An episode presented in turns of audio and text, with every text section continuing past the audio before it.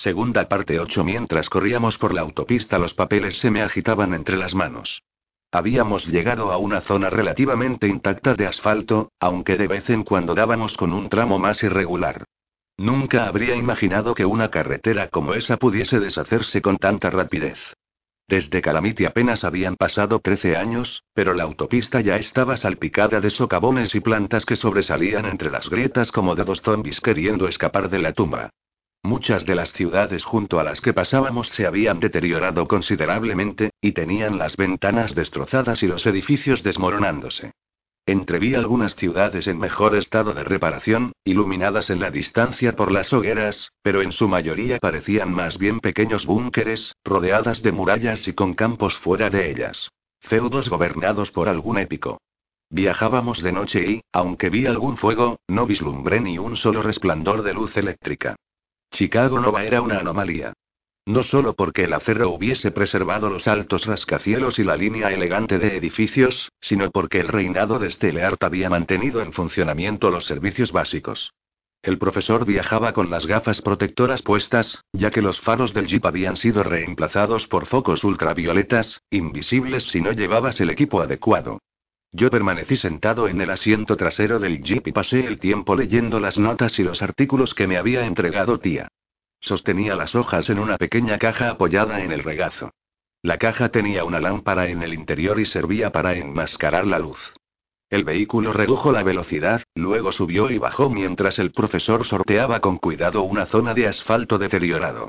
A los lados de la carretera se veían coches abandonados como los cuerpos huecos de enormes escarabajos. Primero habían consumido toda la gasolina y luego los habían desmontado para aprovechar las piezas. Por suerte, habían modificado nuestro vehículo para funcionar con una de las células de energía de Edmund.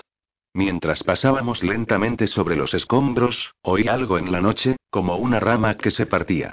El asiento trasero del jeep no era grande, pero no tenía techo, así que sin problema pude dejar la caja y operar con mi nuevo rifle. Me lo puse sobre el hombro y le di al botón que hacía salir la mira automática. Tengo que admitir que funcionaban muy bien. Pasaba él solo a visión nocturna y me permitía hacer zoom hacia la fuente del sonido. Por las miras holográficas pude ver a unos pocos merodeadores con ropas raídas ocultos en la oscuridad tras uno de los coches abandonados. Parecían salvajes, de largas barbas y ropa que apenas se sostenía. Los observé quitando el seguro, buscando armas, hasta que apareció otra cabeza. Una niña pequeña, de unos cinco años. Uno de los hombres la hizo callar y la empujó para ocultarla. Luego seguí observando el coche hasta que abandonamos la zona deteriorada, ganamos velocidad y los dejamos atrás. Bajé el arma. Aquí las cosas están realmente mal. En cuanto una ciudad empieza a actuar unida, dijo tía desde el asiento delantero, un épico decide gobernarla o destruirla por completo. Es peor aún, dijo en voz baja el profesor cuando uno de ellos desarrolla poderes. Los épicos nuevos eran muy poco habituales, pero sucedía. En una ciudad como Chicago Nova, aparecía uno nuevo cada cuatro o cinco años. Resultaban muy peligrosos. Un épico que manifestaba poderes por primera vez casi siempre se volvía un poco loco al principio y hacía uso de sus habilidades sin ton ni son para destruir. Steleart se había dado prisa en capturar a esos individuos y someterlos. Allá afuera no habría nadie para impedir tal destrucción inicial. Me acomodé, inquieto, pero al rato volví a la lectura. Era nuestra tercera noche de viaje. Al amanecer tras la primera, el profesor nos había llevado a una casa segura oculta. Por lo visto los Reconers disponían de muchas de ellas a lo largo de las principales carreteras. Normalmente eran huecos abiertos en la roca con los tensores, protegidos por puertas ocultas. No le había insistido demasiado al profesor sobre los tensores. Incluso conmigo se refería a ellos como si fuesen tecnología, aunque era una tapadera para sus poderes. Solo permitía que los usaran los reconers de su equipo personal, lo que tenía sentido. La mayoría de los poderes de los épicos tenían un alcance definido. Por lo que había logrado determinar, debían encontrarte a menos de unos 20 kilómetros del profesor para que funcionase la cesión de tensores o campos de energía. Lo que hacía que la situación fuese todavía más confusa es que los Reconers efectivamente disponían de tecnología para emular los poderes de los épicos. Por ejemplo, la pistola Gauss. Yo la había usado para luchar contra este Leart. Y el brazalete Zaori, un dispositivo que empleábamos para determinar si alguien era un épico o no. Yo había sospechado que secretamente esos aparatos eran también resultado de los poderes del profesor, pero él me había garantizado que no lo eran. Era posible matar a un épico y luego hacer uso de algún aspecto de su ADM para diseñar máquinas que imitasen sus poderes. Eso hacía que el engaño del profesor fuese tan creíble. ¿Por qué pensar que el líder de tu equipo es un épico cuando hay una explicación tecnológica perfectamente creíble para las cosas que puedes hacer? Pasé las páginas para llegar a la última de las hojas grapadas que me había dado tía. Allí di con el perfil de Sourcefiel, que habíamos reunido poco después de su llegada a Chicago Nova. Emiline Basque. Anteriormente recepcionista de hotel. Aficionada al cine pulp asiático. Obtuvo sus poderes épicos dos años después de Calamity, decía. Repasé su historia. Había pasado períodos en Detroit, Madison y Little Blackstone. Durante unos años fue aliada de Static y su banda de épicos. Luego había desaparecido durante un tiempo antes de aparecer en Chicago Nova para matarnos. Un detalle interesante, pero no era lo que buscaba. Quería conocer su historia antes de ser épica, en concreto, su personalidad antes de cambiar. ¿Había causado problemas como Art? Sobre ese asunto solo había un par de párrafos. Después del suicidio de su madre la había criado una tía, pero las páginas no daban detalles sobre su personalidad. Al final había una nota. Evidentemente el trauma de la madre está relacionado con los abuelos. Me incliné hacia adelante mientras el jeep ganaba algo de velocidad. Tía. MMM. murmuró, apartando la vista del datapad, que ocultaba en una cajita como la mía para tapar la luz. ¿Qué significa esto? ¿Algo de que el trauma de la madre de Sourcefield está relacionado con sus abuelos? No estoy segura, respondió. Lo que te entregué es parte de un informe más largo compilado por Jory. Solo nos envió la información relevante. Mis propios informes no daban muchos detalles sobre Sourcefield. Volví a leer la frase, iluminada dentro de la caja. ¿Te importaría pedirle el resto de la información? ¿Qué tienen los épicos muertos que te fascinan tanto? Preguntó tía. El profesor siguió mirando al frente, pero pareció prestarnos atención. ¿Recuerdas a Mitosis? Pregunté. ¿El que intentó conquistar Chicago no va hace unos meses? Por supuesto. Su punto débil era la música rock, dije. En concreto, su propia música. Antes de obtener poderes épicos había sido una estrella menor del rock. ¿Y? Que es una coincidencia demasiado grande, ¿no? Que su propia música negase sus poderes, Tía, ¿y si hubiese un patrón en los puntos débiles y no hemos sabido verlo? Alguien se habría dado cuenta, dijo el profesor. ¿Eso crees? Pregunté. Al principio, nadie sabía que los puntos débiles existían. Los épicos no tenían ganas de cantarlos a los cuatro vientos. Además, el caos era total. Al contrario que ahora. Preguntó tía. Ahora y vivimos en un caos institucionalizado, dije. A ver, ¿cuánto hace que empezaron a actuar los recomers? ¿Cuánto hace que los eruditos empezaron a reunir datos sobre el talón de Aquiles de los épicos? Solo han pasado unos años, ¿no? Y la idea más extendida es que las debilidades de los épicos son extrañas y aleatorias. Solo que ¿y si no es así? Tía tocó el datapad. Supongo que vale la pena estudiarlo. Te conseguiré más información sobre el pasado de Sourcefield. Asentí, mirando entre sus cabezas hacia el este a lo largo de la carretera. La oscuridad me impedía ver muy bien, aunque una neblina en el horizonte me pilló por sorpresa. ¿Era luz? ¿Ya amanece? Pregunté, comprobando el móvil. No dijo el profesor. Es la ciudad. Babilonia restaurada. ¿Tan pronto? David, llevamos más de dos días de viaje, dijo tía. Sí, pero Babilar está en la otra punta del país. Supuse que y no sé, que al menos nos llevaría una semana. O dos. El profesor resopló. Cuando las carreteras estaban en buen estado, podías recorrer fácilmente esta distancia en un día. Me acomodé en el asiento, preparándome para los baches mientras el profesor aceleraba. Era evidente que quería llegar antes de que amaneciese. Cada vez había más suburbios, pero aún así, todo estaba tan y vacío. Había imaginado edificios por todas partes, con alguna granja entre ellos. La verdad es que el paisaje fuera de Chicago no parecían estar lleno de y bueno, de un buen montón de nada. El mundo era al mismo tiempo un lugar mucho mayor y mucho más pequeño de lo que yo había imaginado. Profesor, ¿de qué conoces a Regalía? Le solté. Tía me miró fijamente. El profesor siguió conduciendo. ¿Qué recuerdas de Regalía, David? Preguntó tía, quizá para romper el silencio. De tus notas. He estado repasándolas, dije, animado. Es una de los épicos más poderosos y una de los más misteriosos. Manipulación del agua, proyección remota, indicios de al menos otro gran poder. Tía resopló. ¿Qué? Pregunté. Tu tono de voz respondió tía. Suenas como un fan hablando de su película favorita. Me puse rojo. Pensaba que odiabas a los épicos. Así es. Claro, a todos excepto a la épica de la que me había encariñado. Y al profesor. Y supongo que a Edmund. Es complicado. Odiaba a Esteleart. De verdad odiaba a Esteleart y supongo que por eso a todos los demás.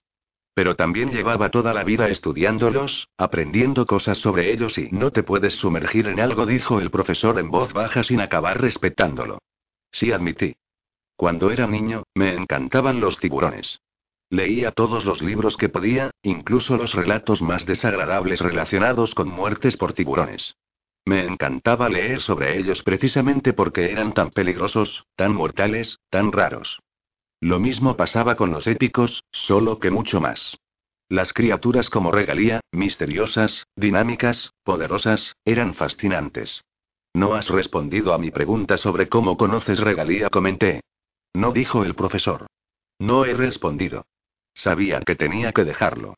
Al cabo de poco llegamos a las ruinas de una ciudad mayor, pero no parecía que fuera Babilar. Al menos, no habíamos llegado a la neblina de luz. El lugar estaba completamente a oscuras, sin fuegos y menos aún electricidad. Lo que había entrevisto antes estaba más allá, en la distancia. Ni siquiera eran realmente luces.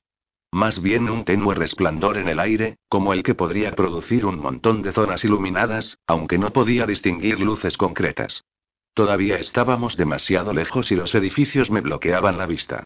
Cogí el rifle y contemplé el paisaje a través de la mira de visión nocturna. Casi todo estaba oxidado y se desmoronaba, aunque la ciudad era más grande que las otras por las que habíamos pasado. Además, por alguna razón me parecía que nada era correcto. Tan gris, tan destruido. Tan falso. Porque parece un escenario de película, comprendí, pensando en las películas que había visto con los otros niños de la fábrica. Todos vivíamos en Chicago Nova, una ciudad de puro acero. Carteles difuminados, paredes de ladrillo, montones de madera y artefactos de otro mundo. Antes solo lo había visto en las películas. Cruzamos durante un buen rato aquella ciudad muerta, siguiendo todavía la autopista, pero a menor velocidad. Di por supuesto que el profesor no quería hacer ruido.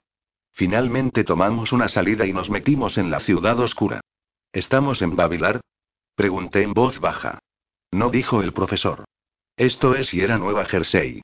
Concretamente, Fort Lee. Me sentí nervioso. Cualquiera podría estar observándonos desde aquellos cascarones huecos de edificios. El lugar estaba abandonado. Una enorme tumba de la época anterior a Calamity. Tan vacío. Susurré mientras el profesor subía una calle. Murió mucha gente luchando contra los épicos, susurró tía a modo de respuesta. Y murió mucha más cuando los épicos decidieron contraatacar en serio. Pero la mayoría murió en el caos posterior, cuando la civilización se rindió. Mucha gente evita las ciudades, dijo el profesor. Aquí es difícil hacer crecer nada y atraen la peor calaña de merodeadores. Sin embargo, la tierra no está tan vacía como crees. Giró una esquina. Me percaté de que tía tenía la pistola en el regazo, aunque nunca la había visto disparar un arma. Además, añadió el profesor, la mayoría de los ocupantes de esta zona ya ha llegado a la isla. ¿Es mejor allí la vida? Pregunté. Eso depende, detuvo el jeep en medio de una carretera oscura y se volvió hacia mí. ¿Hasta qué punto confías en los épicos? Sonaba a pregunta capciosa, teniendo en cuenta quién me la hacía. Bajó del jeep. Sus botas sonaron contra el asfalto. Tía bajó por el otro lado y se pusieron a caminar hacia un edificio imponente. ¿Qué es? Les pregunté. Me puse en pie en la parte posterior del jeep. ¿Dónde está la carretera de Babilar? No podemos ir conduciendo hasta Babilar, dijo el profesor, deteniéndose junto a la puerta del edificio. ¿Demasiado evidente? Pregunté mientras bajaba de un salto para unirme a ellos. Sí, contestó el profesor, pero, sobre todo, porque la ciudad no tiene calles. Vamos. Es hora de conocer a tu nuevo equipo. Abrió la puerta. Nueve seguía al profesor y a tía al interior del edificio. Daba la impresión de ser un pequeño garaje mecánico, con enormes puertas en la fachada. Y olía y demasiado limpio, en absoluto mohoso como las cámaras olvidadas de las calles subterráneas de Chicago Nova. Pero estaba totalmente a oscuras y producía una sensación inquietante. No podía distinguir nada excepto unas enormes formas negras que bien podrían haber sido vehículos. Cogí el rifle mientras sentía que el pelo de la nuca se erizaba. ¿Era una trampa? ¿Se había preparado el profesor para esa eventualidad? Yo y las luces se encendieron de golpe. Cegado, lancé una maldición y salté a un lado. Me golpeé la espalda contra algo grande. Alcé el rifle. Vaya. Dijo una voz femenina. Ay. Lo siento, lo siento, lo siento. Demasiado brillante. Cerca, el profesor lanzó un grudido. Con el rifle bien apoyado contra el hombro, parpadeé hasta poder ver que nos encontrábamos en una especie de taller. Nos rodeaban los bancos cubiertos de herramientas y algunos coches en distintos estados de desmontaje, incluyendo un jeep igualito al nuestro.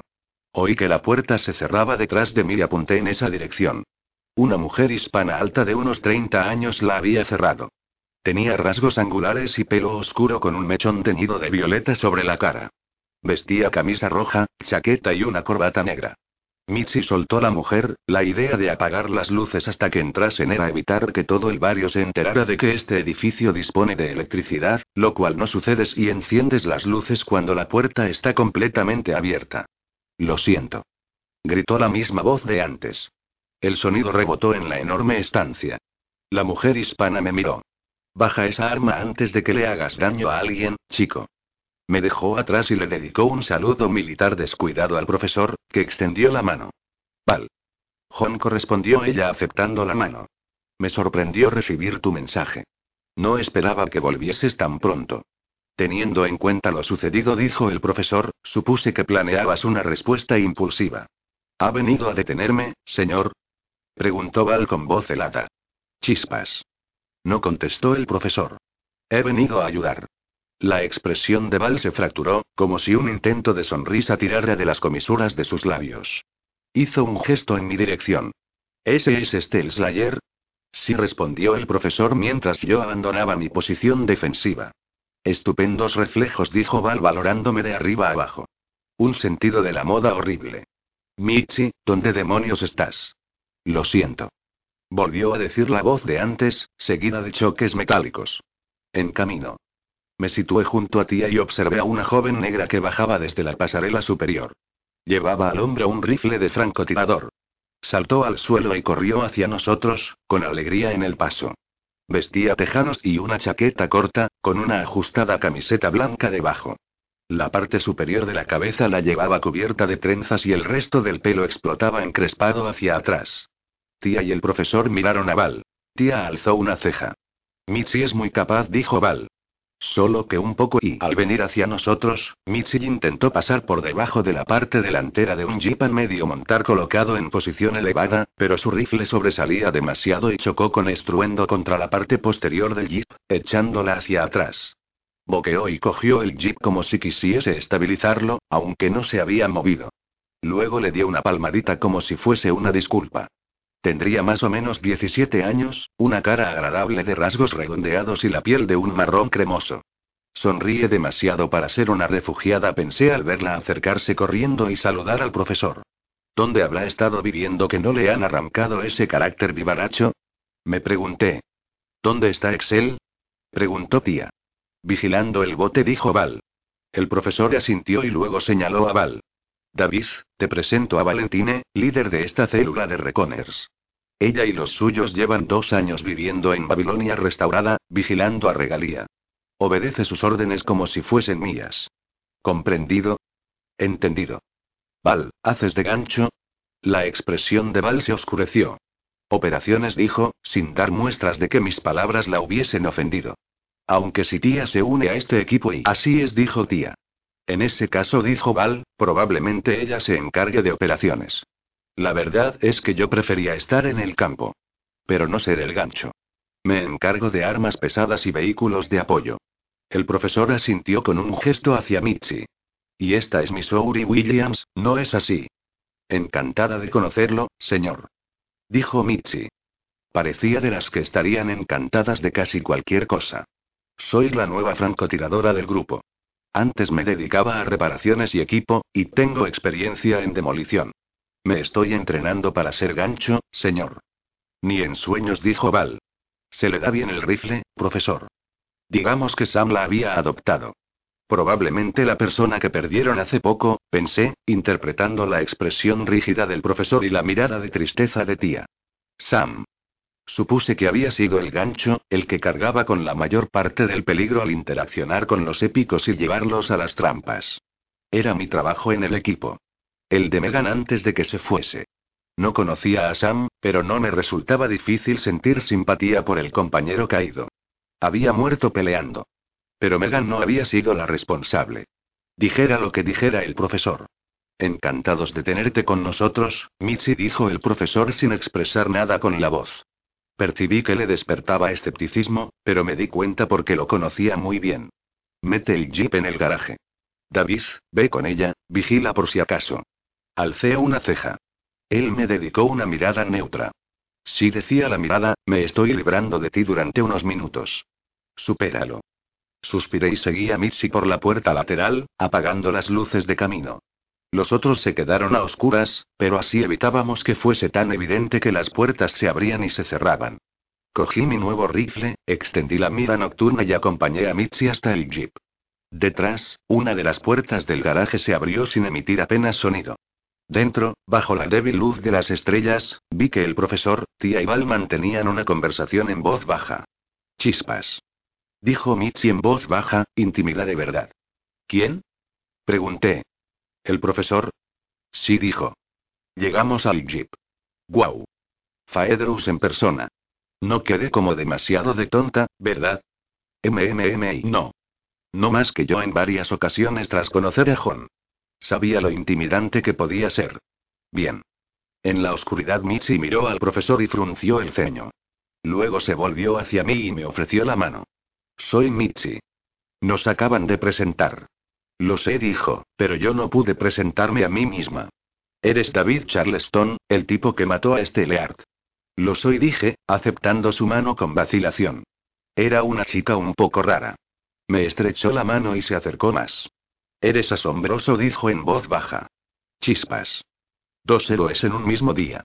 Voy a tener que escribir algo en mi diario. Subió al jeep y lo arrancó. Yo examiné la zona con el rifle para comprobar si nos habían visto. No vi nada, así que volví a entrar en el garaje siguiendo al jeep. Intenté no prestar demasiada atención al hecho de que el profesor le había pedido a ella, y no a mí, que metiera el jeep.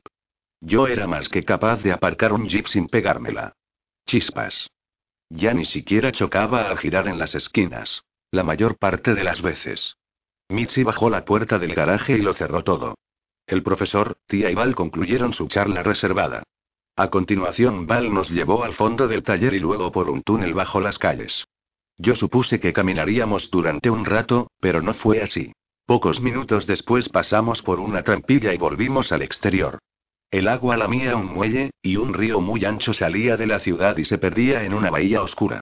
En la distancia, al otro lado, se veían luces coloridas. Cientos y cientos. Antes de partir había mirado unos mapas y podía deducir dónde nos encontrábamos. Era el río Hudson y lo que estaba al otro lado era la vieja Manhattan. Babilonia restaurada. Parecía que disponían de electricidad y esa era la fuente de la neblina iluminada que había visto. Pero ¿por qué las luces tenían tantos colores? ¿Y estaban tan extrañamente atenuadas? Entorné los ojos para intentar distinguir los detalles, pero las luces me parecían nubes de motas. Seguí al equipo por el muelle y enseguida me concentré en el agua.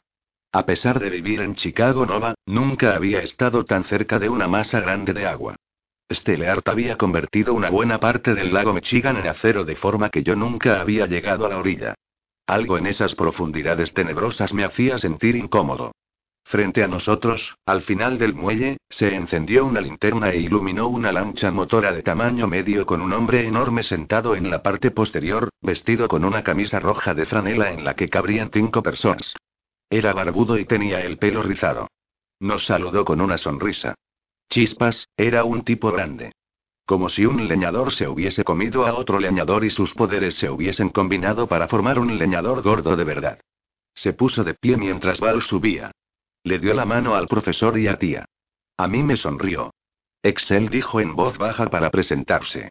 Hizo una breve pausa entre las sílabas, como si estuviese diciendo XL. Me pregunté cuál sería su función en el equipo. ¿Eres Estel Slayer? Sí dije, dándole la mano. Con suerte la oscuridad ocultaría mi vergüenza. Primero Val, luego este tipo que me llamaba así. Pero no hace falta que me llames por ese nombre. Es un honor, me dijo, y retrocedió. Esperaban que subiese al bote. No debería haber problema, ¿no? Me di cuenta de que estaba sudando, pero me obligué a subir al inestable vehículo. Se agitó mucho más de lo que me hubiese gustado y se agitó más al subir Mitzi. ¿De veras íbamos a cruzar aquel río enorme en un vehículo tan pequeño? Me senté, incómodo. Había mucha agua. ¿Estamos todos, señor? Preguntó Excel una vez que estuvimos a bordo. Estamos todos, confirmó el profesor. Se acomodó en la proa. Vamos. Val se situó en la parte posterior, cerca del pequeño motor fuera borda. Lo arrancó y emitió un traqueteo bajo. Nos alejamos del muelle y entramos en las inquietas aguas negras. Yo me agarré con fuerza, mirando fijamente el agua. Toda aquella negrura debajo. ¿Qué podría haber allí? Las olas no eran enormes, pero nos movían. Una vez más me pregunté si no deberíamos navegar en algo mayor. Me moví más cerca del centro del bote. Entonces, ¿habéis preparado al nuevo? preguntó Val, gobernando la barca. No dijo el profesor. Ahora puede ser un buen momento, teniendo en cuenta que dijo Val haciendo un gesto hacia las luces lejanas. El profesor se volvió hacia mí. Casi toda su forma estaba oculta en las sombras. El viento movió su bata negra de laboratorio. Todavía no había superado del todo el asombro de la primera vez que lo vi. Sí, ahora éramos íntimos, pero en ocasiones regresaba aquella impresión. Era Jonathan Faedrus, fundador de los Reconers. Un hombre al que había adorado durante gran parte de mi vida. La que gobierna esta ciudad me dijo es una hidromante. Asentí deseoso de saber. Rega y empecé a decir. No pronuncies su nombre, me interrumpió el profesor. ¿Qué sabes de sus habilidades? Vale, dije, parece ser que es capaz de enviar una proyección de sí misma, de forma que cuando la ves puede que se trate de un duplicado. También tiene el catálogo completo de poderes de un épico de agua normal. Puede hacer que suba y baje el agua, controlarla con la mente y esas cosas. También puede ver desde cualquier superficie abierta de agua, dijo el profesor. Y oír lo que se dice cerca del agua. ¿Te haces una idea de las ramificaciones? Miré las aguas abiertas que nos rodeaban. Vale, dije con un escalofrío. Podría estar observándonos en cualquier momento, dijo Excel. Debemos actuar dándolo por supuesto. Y con el consiguiente miedo. ¿Cómo seguís con vida? Pregunté. Si puede ver y no es omnisciente, me dijo el profesor, hablando con firmeza. Solo puede dedicar su atención a un lugar cada vez y no le resulta especialmente fácil. Mira en un plato de agua que tenga en las manos y puede usarlo para ver desde cualquier superficie de agua que toque el aire. Como una bruja de cuento dije. Claro, justo eso Excel se rió, pero dudo que tenga caldero. En cualquier caso, dijo el profesor, tiene grandes poderes, pero no le facilitan examinar y encontrar cosas aleatoriamente. Necesita que algo le llame la atención. Por eso evitamos decir su nombre, añadió Val desde la popa. A menos que lo susurremos por la red móvil. El profesor tocó su auricular. Yo activé el móvil, con amplificación de voz, y lo conecté a mi auricular inalámbrico. Así susurró el profesor, y en mi oído sonó claramente. Asentí. Ahora mismo siguió estamos a su merced. Flotamos en aguas abiertas. Si supiese que estamos aquí, podría invocar tentáculos de agua y hundir este bote hasta las profundidades. En esta ciudad, como en la mayoría, los reconers existimos porque tenemos cuidado, nos mantenemos en silencio y nos ocultamos. Que nuestra forma de actuar en Chicago Nova no te haga descuidado aquí. ¿Entendido? Sí dije, susurrando igual que él y confiando en que el sensor de mi auricular captase mi voz y la transmitiese. Menos mal que pronto abandonaremos el agua, ¿no? El profesor se volvió hacia la ciudad y guardó silencio. Pasamos junto a algo, un enorme y elevado fragmento de acero. Fruncí el ceño. ¿Qué era eso y por qué lo habían construido en medio de un río? En la distancia veía otro. Las partes superiores de las torres de un puente de suspensión. Lo comprendí al ver cables que se hundían en el agua. Habían hundido todo el puente. Hoy el agua se había elevado. Chispas. Susurré. Nunca vamos a abandonar las aguas abiertas, ¿no es así? Ha hundido la ciudad. Sí, dijo el profesor. Estaba anonadado. Había oído que Regalía había elevado el nivel del agua alrededor de Manhattan, pero esto era mucho más de lo que había podido suponer. En su día ese puente debió elevarse 30 o más metros sobre el río. Ahora estaba bajo la superficie, solo eran visibles sus torres. Me volví y miré hacia el agua que habíamos dejado atrás. Ahora apreciaba una inclinación sutil en la superficie líquida. El agua se abombaba y teníamos que movernos hacia arriba por una pendiente para llegar a Babilar, como si trepásemos por una colina de agua. ¡Qué disparate! Al acercarnos a la ciudad comprobé que, efectivamente, estaba hundida por completo. Los rascacielos salían del agua como centinelas de piedra. Las calles se habían convertido en canales. Y mientras contemplaba esa extraña visión, me di cuenta de algo todavía más extraño. Las luces relucientes que había visto en nuestra aproximación no venían de las ventanas de los rascacielos. Venían de los muros de los rascacielos. Las luces surgían por zonas, brillantes y fluorescentes, como si fueran luces de emergencia. ¿Pintura fluorescente? Eso es lo que me parecía. Me agarré al lateral del bote, frunciendo el ceño. No era lo que había esperado. ¿De dónde sacan la electricidad? Pregunté por el móvil. No tienen, dijo Val en mi oído, susurrando, pero con un sonido perfectamente claro para mí. En la ciudad no hay electricidad excepto la de nuestra base secreta. Pero las luces. ¿Cómo funcionan? De pronto los laterales del bote se pusieron a brillar. Di un salto y miré hacia abajo. El resplandor era como una luz apagada que lentamente iba ganando intensidad. Azul y pintura. Habían pintado los laterales del bote. Era también lo que cubría los edificios. Pintura en spray y de la de los grafitis. En todos los colores, el grafiti relucía vivamente, como musgo de colores. ¿Cómo funcionan las luces? preguntó Val. Me gustaría saberlo, redujo la velocidad del bote y pasamos por entre dos grandes edificios. Su parte superior relucía y entornando los ojos distinguí los bordes pintados con spray que delimitaban las azoteas. Relucían con rojos, naranjas y verdes vivos. Bienvenido a Babilonia restaurada, David dijo el profesor desde la proa. El mayor enigma del mundo.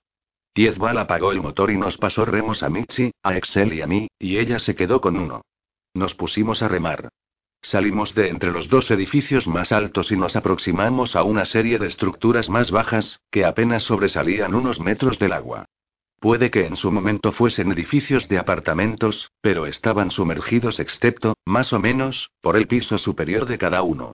En las azoteas vivía gente, en su mayoría en tiendas coloridas que relucían por la pintura de spray que las marcaban con símbolos y dibujos descuidados.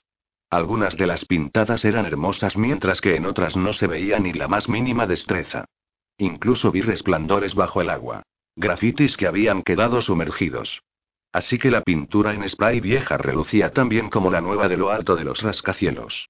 La ciudad estaba tan viva y entre los soportes de las tiendas había cuerdas tendidas de las que colgaba ropa puesta a secar. Los niños se sentaban en los laterales de los edificios más bajos y chapoteaban con los pies en el agua, a vernos pasar.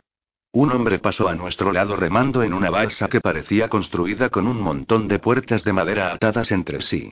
Cada una estaba pintada con círculos de distintos colores. Después del viaje solitario y vacío hasta aquella ciudad, me impactó una sensación súbita de incontrolable actividad. Tanta gente. Miles de personas formando pequeñas aldeas en las azoteas de edificios hundidos. Y mientras nos adentrábamos más en la ciudad comprendí que aquellas tiendas y edificios no eran chabolas o lugares temporales para gente de paso. Todo se disponía demasiado bien colocado y muchas de las azoteas estaban unidas entre sí por puentes de cuerda bien formados. Me pareció que algunas de aquellas personas vivían allí desde hacía años. ¿Deberíamos exponernos de esta forma? Pregunté incómodo. Babilar es una ciudad muy ajetreada, dijo el profesor, sobre todo por la noche, cuando se activan las luces. Seríamos todavía más evidentes si intentásemos entrar sin ser vistos. Ahora mismo no somos más que otra barca. Pero no podemos usar el motor, comentó Excel. En la ciudad no hay muchos motores que funcionen. Ascendí, viendo como unos jóvenes remaban en una canoa brillante. ¿Parecen tan desposeídos? Preguntó Mitzi. Normales dije. Viven su vida, sin más. En Chicago Nova no podíamos limitarnos a vivir. Trabajabas largas horas en las fábricas para producir armas que Stelleart pudiese vender. Cuando no trabajabas mirabas al suelo, siempre atento a la presencia de control. Cuando oías un ruido fuerte, dabas un salto, porque podría ser uno de muchos épicos en busca de diversión. Sin embargo, aquella gente se reía, jugaba en el agua. Aquella gente y holgazaneaba.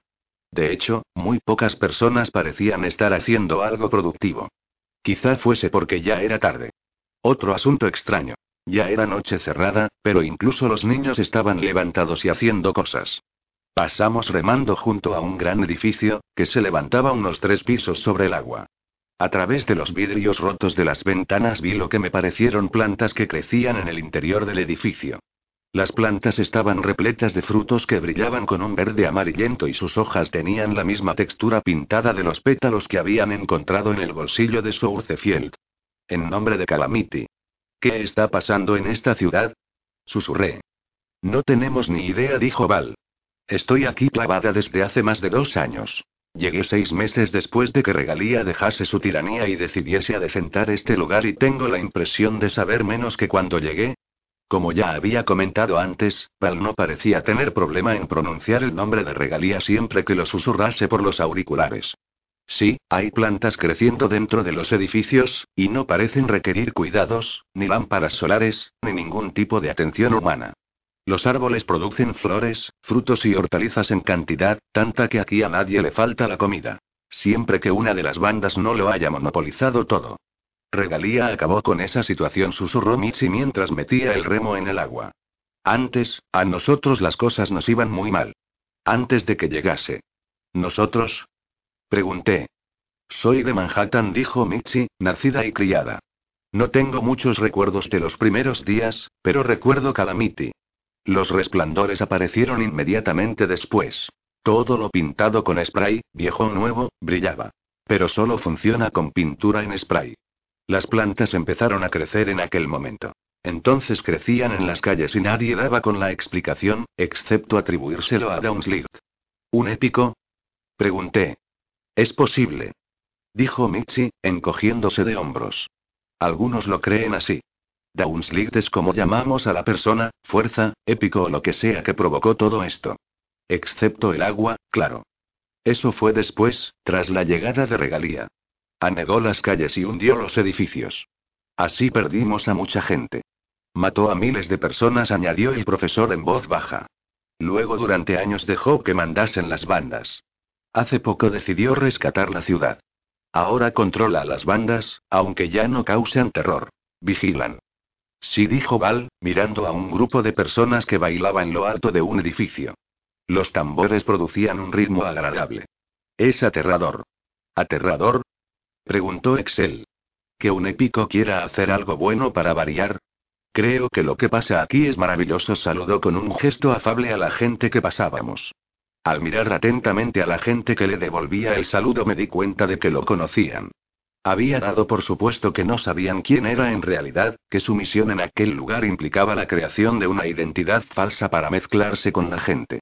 No, Excel dijo el profesor por el móvil, su voz convertida en un susurro duro. Regalía planea algo. Me preocupa su supuesta benevolencia, sobre todo porque ha estado enviando épicos a eliminar mi equipo de Chicago Nova. Tampoco olvides que es la jefa de la persona que mató a Sam. Val, Excel y Mitzi lo miraron. Así que por eso estás aquí. Preguntó Val.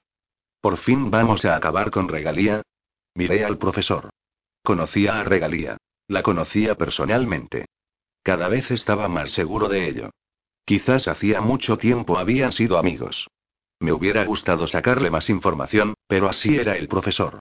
Años de secreto, de dirigir a los recomers, le habían enseñado a ser circunspecto. Sí susurró. Estamos aquí para acabar con ella. Y con todo épico aliado con ella. Me miró directamente, como desafiándome a hacer un comentario sobre Megan. No dije nada. Primero tenía que saber más. ¿Está seguro, profesor? Preguntó Excel. Quizá Regalía se haya decidido al fin a preocuparse a gente. Ha estado mandando licores y lo ha repartido gratis. No permite que ninguna banda impida la recolección de fruta. Quizás sea un intento sincero de crear una utopía. Quizás un épico haya decidido cambiar y por una vez ser bueno. Algo explotó en una azotea cercana. Una erupción de fuego iluminó el aire y provocó gritos de terror y dolor. A nuestro alrededor la gente golpeó el agua y se produjo otra explosión. El profesor miró a Excel y negó con la cabeza. Me puse en pie, pasando de ese intercambio. Me habían alterado tanto las explosiones que apenas presté atención a que al ponerme en pie se bamboleaba el bote. A lo que sí presté atención fue a los gemidos lejanos de dolor. Miré al equipo. ¿Qué pasa? Excel, Bar y parecían igualmente sorprendidos. Fuera lo que fuera, no era lo habitual en aquella ciudad. Debemos ayudar, dije. Esto no es Chicago Nova, dijo tía. ¿No te acuerdas de lo que dijo John? Tenemos que mantenernos ocultos. A nuestra espalda, otra explosión, esta vez más cercana. Pude sentir la onda expansiva, o creí percibirla. Endurecí la expresión y me acerqué al borde del bote. No iba a quedarme sin hacer nada mientras moría gente. Pero me detuve al ver el agua que me separaba del edificio más cercano. Tía, David tiene razón, dijo al fin el profesor. Sea lo que sea, no podemos permitir que siga pasando sin ver si podemos ayudar. Investigaremos, pero con cuidado. Val, ¿la gente va armada en esta ciudad? Es posible, respondió Val. Entonces podemos llevar las armas. Pero no hagáis nada a menos que yo lo ordene. Siéntate, David. Te necesitamos en el remo. Renuente me senté y remé hacia el edificio más cercano. Sobre nuestras cabezas la gente corría por los puentes, huyendo de las explosiones, y se atropellaban unos a los otros al intentar escapar. La azotea a la que llegamos estaba bastante baja, menos de un piso sobre el agua, de forma que pude saltar en cuanto nos acercamos, cogerme de la cornisa y subirme. Desde aquel lugar podía ver mejor. Estaba en la azotea de un enorme edificio de apartamentos que tenía un gemelo al otro lado. Tenían la misma forma y solo los separaba una estrecha zona de agua. Las explosiones se habían producido en la otra, donde había tiendas de campaña a medio quemar. Los vivos se arrodillaban junto a sus seres queridos carbonizados. Otros gemían de dolor, cubiertos de quemaduras. Sentí náuseas. El profesor se alzó junto a mí y resopló, furioso. Tres explosiones, dijo en voz baja. ¿Qué está pasando? Tenemos que ayudar, dije con ansiedad. El profesor se arrodilló en silencio. Profesor y tía, Excel susurró al móvil, preparaos para socorrer a los heridos. Llevad el bote. Val, David y yo atravesaremos esta azotea y os daremos apoyo desde aquí. Hay algo que no me cuadra. Hay demasiado fuego y pocos restos. Esto no ha sido una bomba. Asentí. Val también subió y luego los tres corrimos por la azotea hacia la que ardía. Tía y los otros dos maniobraban el bote junto a nosotros. El profesor hizo que nos detuviéramos junto al puente de cuerda que llevaba al siguiente edificio. La gente nos empujaba para pasar, los rostros cenicientos, la ropa chamuscada. El profesor agarró por el brazo a uno que no parecía muy herido. ¿Qué ha sido? preguntó en voz baja. El hombre agitó la cabeza y se soltó. El profesor me señaló para indicarme que ofreciese apoyo. Me arrodillé junto a una chimenea de ladrillo, con el rifle en la mano, para cubrir a Tía y Excel mientras maniobraban con el bote junto al edificio en llamas. Luego subieron con algo que supuse que sería un equipo de primeros auxilios. Me senté, viendo cómo Excel se ponía a vendar a los heridos. Tía cogió otra cosa. El pequeño dispositivo que llamábamos reparador, es decir, la caja falsa de la que salían cables y de la que afirmábamos que servía para sanar gente. En realidad era el profesor el que lo hacía todo. Antes de venir conmigo a la azotea debió de cederle a tía parte de esos poderes. Tía tenía que usarlos con moderación, solo para evitar que muriesen los heridos más graves, ya que las curaciones milagrosas llamarían demasiado la atención. Chispas. Es posible que de todas formas llamásemos demasiado la atención. Era evidente que estábamos organizados y armados, y que teníamos entrenamiento. Si no teníamos cuidado, podríamos acabar desbaratando las tapaleras de Excel y. ¿Qué hay de mí? preguntó Missy por el móvil. La joven seguía esperando en el bote, que se movía en las aguas oscuras al lado del edificio en llamas. Profesor, señor. Vigila el bote, le respondió. Yo y Missy sonaba decepcionada. Sí, señor. Me concentré en mi tarea proteger a tía y a Excel de cualquier amenaza en la azotea en llamas, pero en mi corazón sentía pena por la chica. Sabía lo que era sufrir la desconfianza del profesor. Podía ser un hombre duro. Más duro todavía desde hacía un tiempo. Pobre niña. Tú también la tratas de esa piedra. Probablemente no tenga ni un año menos que tú, me dije. No era justo considerarla una niña. Era una mujer, y muy guapa. Concéntrate. Ah. Aquí estás, Jonathan. Muy rápido. La voz, que hablaba en tono normal, me hizo pegar un bote. Me giré hacia la fuente del sonido, apuntando con el rifle. Junto al profesor había una mujer negra. Tenía la piel arrugada y el pelo blanco recogido en un moño. Pañuelo al cuello, elegante, pero a la vez con un aire de abuela. Chaqueta blanca sobre una blusa y pantalones. Regalía, emperadora de Manhattan. De pie justo allí. Le planté una bala en la cabeza. Once el disparo no tuvo mucho efecto. Vale, hizo estallar la cabeza de regalía, así que por esa parte bien. Pero explotó convertida en agua. De inmediato, brotó más agua del cuello en forma de gigantesca burbuja y volvió a formar la cabeza. El color reapareció y pronto tenía exactamente el mismo aspecto que antes. Parecía que las proyecciones de regalía estaban conectadas con sus poderes de manipulación del agua. No se me había ocurrido, pero tenía sentido. Para matarla tendríamos que dar con su cuerpo real, estuviese donde estuviese. Por suerte, la mayoría de los épicos que creaban proyecciones debían permanecer en algún tipo de trance para poder hacerlo, lo que significaba que en algún lugar era vulnerable. El avatar de regalia me miró y se volvió hacia el profesor. Se trataba de uno de los épicos más poderosos que hubiese existido jamás. Chispas. Con las manos sudorosas y el corazón desbocado seguía apuntándole con el arma, aunque no serviría de mucho. Abigail dijo el profesor con voz tranquila. Jonathan respondió regalía. ¿Qué has hecho? El profesor hizo un gesto hacia la destrucción y los heridos. Tenía que llamar tu atención de alguna forma, querido, dijo con dicción sofisticada, como si estuviese en una película antigua. Supuse que un épico desbocado te interesaría. ¿Y si no hubiera llegado todavía a la ciudad? Exigió saber el profesor. En ese caso, saber de esta destrucción habría hecho que te apresuraras, contestó Regalía. Pero estaba casi segura de que llegarías esta noche. Después de que mi última y tarjetita de visita llegase a Chicago, estaba claro que vendrías a por mí.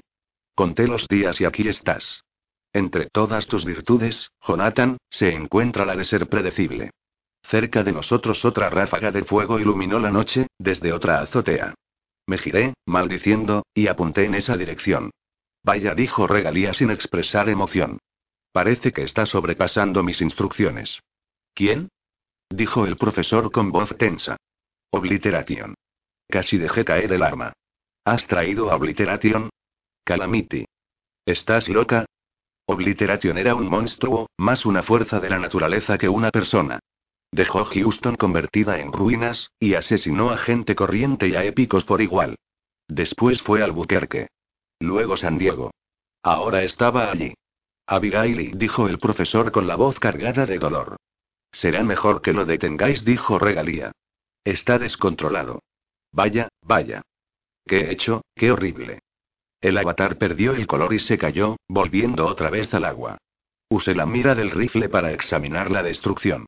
Algunas personas se alejaban nadando de las azoteas en llamas, gritaban y ocupaban los puentes. Otro destello de luz llamó mi atención y entreví una figura vestida de negro que se movía entre las llamas. Ahí está, profesor, dije. Chispas. No mentía. Es él. El profesor soltó un exabrupto. Has estudiado a los épicos. ¿Cuál es su punto débil? ¿La debilidad de Obliteration? Rebusqué frenéticamente en mi memoria, intentando recordar todo lo que sabía de él. Yo y Obliteration y respiré profundamente. Gran épico. Lo protege un sentido del peligro relacionado con sus poderes de teletransportación. Si algo va a hacerle daño, se teletransporta de inmediato. Es un poder reflejo, aunque también puede usarlo a voluntad, lo que hace que resulte muy difícil acorralarlo. No se trata de un poder menor que permite atravesar las paredes, como el de Sourcefiel, profesor. Se trata de teletransportación instantánea y completa. Su punto débil, insistió el profesor mientras otra explosión iluminaba la noche. Se desconoce su verdadera debilidad. Maldita sea. Es miope, añadí. No tiene relación con sus poderes, pero podría sernos útil. Además, cuando está en peligro su teletransportación se activa y lo manda lejos. Eso lo protege, pero también podría sernos útil, sobre todo porque creo que sus poderes de teletransportación tienen un periodo de recuperación. El profesor asintió. Buen trabajo. Tocó el móvil. Tía. Aquí estoy. Abigail acaba de presentarse ante mí, dijo el profesor. Ha traído a Obliteration a esta ciudad. Es el que provoca la destrucción. La respuesta de tía fue una retaíla de tacos. Miré al profesor, apartando la vista de la mira del rifle. Aunque el cielo estaba oscuro, toda la pintura en spray que relucía a mi alrededor desde ladrillos, puentes de madera y tiendas iluminaba su cara. ¿Íbamos a enfrentarnos a Obliteration o nos marcharíamos? Como mínimo era una trampa. Regalía estaría observando para ver qué hacíamos. Lo inteligente era salir corriendo. Era justo lo que los Reconers habrían hecho un año atrás, antes de este Leart. El profesor me miró y por su expresión supe que se debatía. ¿Podría dejar que toda aquella gente muriese? Ya hemos desvelado el secreto, le dije al profesor con tranquilidad. Regalía sabe que estamos aquí. ¿Qué ganaríamos echando a correr? Vaciló. Luego asintió y habló por el móvil.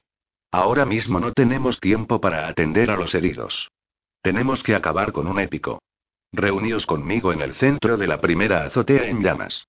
Llegaron todas las confirmaciones a la vez. Y el profesor caminaron por el puente de cuerda hacia Tía y Excel, y yo los seguí, nervioso al pasar por el puente. Habían pintado las tablas con colores fluorescentes alternos, lo que hacía que destacara aún más la negrura del agua que me miraba fijamente desde abajo. Cogí el móvil y lo metí en el bolsillo del hombro de la chaqueta. Se suponía que era un bolsillo estanco a prueba de agua. Aunque no es que lo hubiese probado más allá de la lluvia habitual de Chicago Nova. El agua reflejaba las luces fluorescentes y me encontré agarrando con fuerza las cuerdas laterales del puente. ¿Debería contarle al profesor que no sabía nadar? Tragué saliva. ¿Por qué se me había secado la boca? Llegamos al otro lado y me obligué a tranquilizarme. El aire olía completamente a humo. Cruzamos corriendo la azotea y nos reunimos con los otros, a los que ya acompañaba Michi. Una tienda cercana había quedado completamente fundida. La tela contenía los huesos de los que habían quedado atrapados. Su carne se había vaporizado en el estallido de destrucción. Sentí náuseas. Johnny, dijo tía. Estoy preocupada. No tenemos suficiente control de la ciudad ni de la situación para enfrentarnos a un épico como Obliteration. Ni siquiera conocemos su punto débil. David dice que es miope, dijo el profesor, agachándose. Bien, David suele tener razón con esos detalles, pero no creo que sea suficiente para ahí. Otro estallido de luz. Alcé la vista, igual que el profesor. Obliteration se había movido, probablemente por teletransportación, y estaba a dos azoteas de nosotros. Desde allí llegaban gritos. ¿Plan? Pregunté con prisa. Destello y golpe, dijo el profesor. Era el nombre de una maniobra que consistía en que un equipo llamaba la atención de un épico y otro equipo lo rodeaba. Alargó la mano y me agarró por el hombro. Tenía la mano cálida y, ya sabiendo en qué concentrarme, sentía un ligero cosquilleo. Me había cedido algunos poderes de protección y cierta habilidad de vaporizar objetos sólidos. Aquí los tensores no servirán de mucho, me dijo, porque no se pueden hacer muchos túneles. Pero tenlos a mano, por si acaso. Miré a Excel y a Val. No sabían que el profesor era un épico. Y se esperaba que yo mantuviese la estratagema. Vale, dije, sintiéndome mucho más seguro al tener algo del poder de protección del profesor. El profesor señaló hacia un puente que conectaba la azotea donde estábamos con el siguiente. Atraviesa ese puente, luego dirígete hacia Obliteration. Busca la forma de distraerlo y mantenerlo ocupado. Val, tú y yo usaremos el bote. El motor en marcha, porque ahora no tiene sentido intentar ocultarse de regalía, y nos situaremos detrás de Obliteration. Planificaremos más de camino. Vale, dije. Miré a Mitzi. Pero debería llevar a Mitzi para cubrirme. Es posible que Obliteration venga a por tía y querrás que a ella la cubra alguien con más experiencia. Mitzi me miró fijamente. Merecía la oportunidad de participar en la acción. Yo sabía exactamente lo que se sentía cuando te dejaban de lado en momentos así. Buena idea, dijo el profesor, corriendo hacia el bote. Val fue tras él. Excel, tú protege a tía. David, Michi, moveos. Vamos, dije, corriendo hacia otro puente de cuerda que llevaba hasta la última explosión de obliteración. Mitzi corrió detrás de mí. Gracias, dijo con el rifle al hombro. Si me llega a tocar quedarme vigilando otra vez, creo que hubiese vomitado. Es posible que quieras reservarte el agradecimiento, dije, saltando al puente hasta que hayamos sobrevivido a lo que suceda a continuación. Doce con el rifle bastante por encima de la cabeza, me crucé con mucha gente que huía por el estrecho puente de cuerda. Hice lo posible por no mirar al agua. El puente subía ligeramente y al salir me encontré en lo alto de una enorme azotea repleta de tiendas. La gente se refugiaba en el interior de su improvisado hogar o en la periferia del tejado. Otros huían por canales entre edificios o por los puentes a otros edificios. Mitzi y yo corrimos por la azotea. Le habían pintado con spray una secuencia de líneas amarillas y verdes que refulgían como luz fantasma y hacían destacar los caminos. Cerca del centro pasamos junto a un grupo de personas que, curiosamente, ni se escondían ni huían. Rezaban. Confía en Downslight. Gritaba una mujer situada justo en medio. El que trae la luz y la paz, la fuente del sustento. Confiad en el que sueña. Mitzi se detuvo a mirarlos. Solté un taco y tiré de ella. Obliteration estaba en la azotea siguiente. Podía verlo claramente moviéndose por entre las llamas, la gabardina revoloteando. Tenía una cara estrecha, el pelo largo y liso, gafas y perilla. Era justo el tipo de persona que había aprendido a evitar en Chicago Nova, de esas que no parecen peligrosas hasta que las miras a los ojos y comprendes que ahí dentro falta algo muy importante. Incluso entre los épicos, aquel hombre era un monstruo. Aunque al principio había gobernado una ciudad, como muchos épicos de alto nivel, con el tiempo había decidido destruirla por completo. Hasta el último habitante de Houston. Se trataba de un asesino ciego. Yo empezaba a creer que era posible reformar a algunos épicos, pero en su caso no había ni la más mínima posibilidad. Coge posición junto a esa cornisa, le dije a Mitzi. Espera instrucciones. ¿Haces demoliciones para el equipo? Por supuesto. ¿Llevas algo encima? Nada grande dijo. Unos mezcladores para horno de barro. Unos y qué. Ah. Lo siento. Es como llamo a los y. No importa, interrumpí. Sácalos y prepárate. Bajé el rifle y apunté a Obliteration. Se volvió para mirarme. Disparé. Se teletransportó en medio de un estallido de luz, como si se hubiese convertido en cerámica y luego hubiese explotado. Se dispersaron por el suelo fragmentos de su figura como de un jarrón roto. Teletransportación preventiva. Actuaba justo como decían. Mitzi corrió en la dirección que le había indicado. Me arrodillé, con el rifle al hombro, y aguardé. La azotea donde había estado Obliteration seguía ardiendo. Su poder principal era la manipulación del calor. Con un simple toque podía eliminar el calor de lo que fuese, incluso de la gente, para luego expulsarlo, ya fuera en forma de aura, ya fuera transfiriéndolo a algo que tocara. Había fundido Houston. Literalmente. Se había pasado semanas en el centro de la ciudad, con el torso desnudo, como si fuese un dios antiguo, extrayendo calor del aire con sus baños de sol. Había almacenado el calor para luego liberarlo todo de una vez. Yo había visto fotos y había leído las descripciones. El asfalto se convirtió en sopa. Los edificios ardieron. La piedra se convirtió en magma.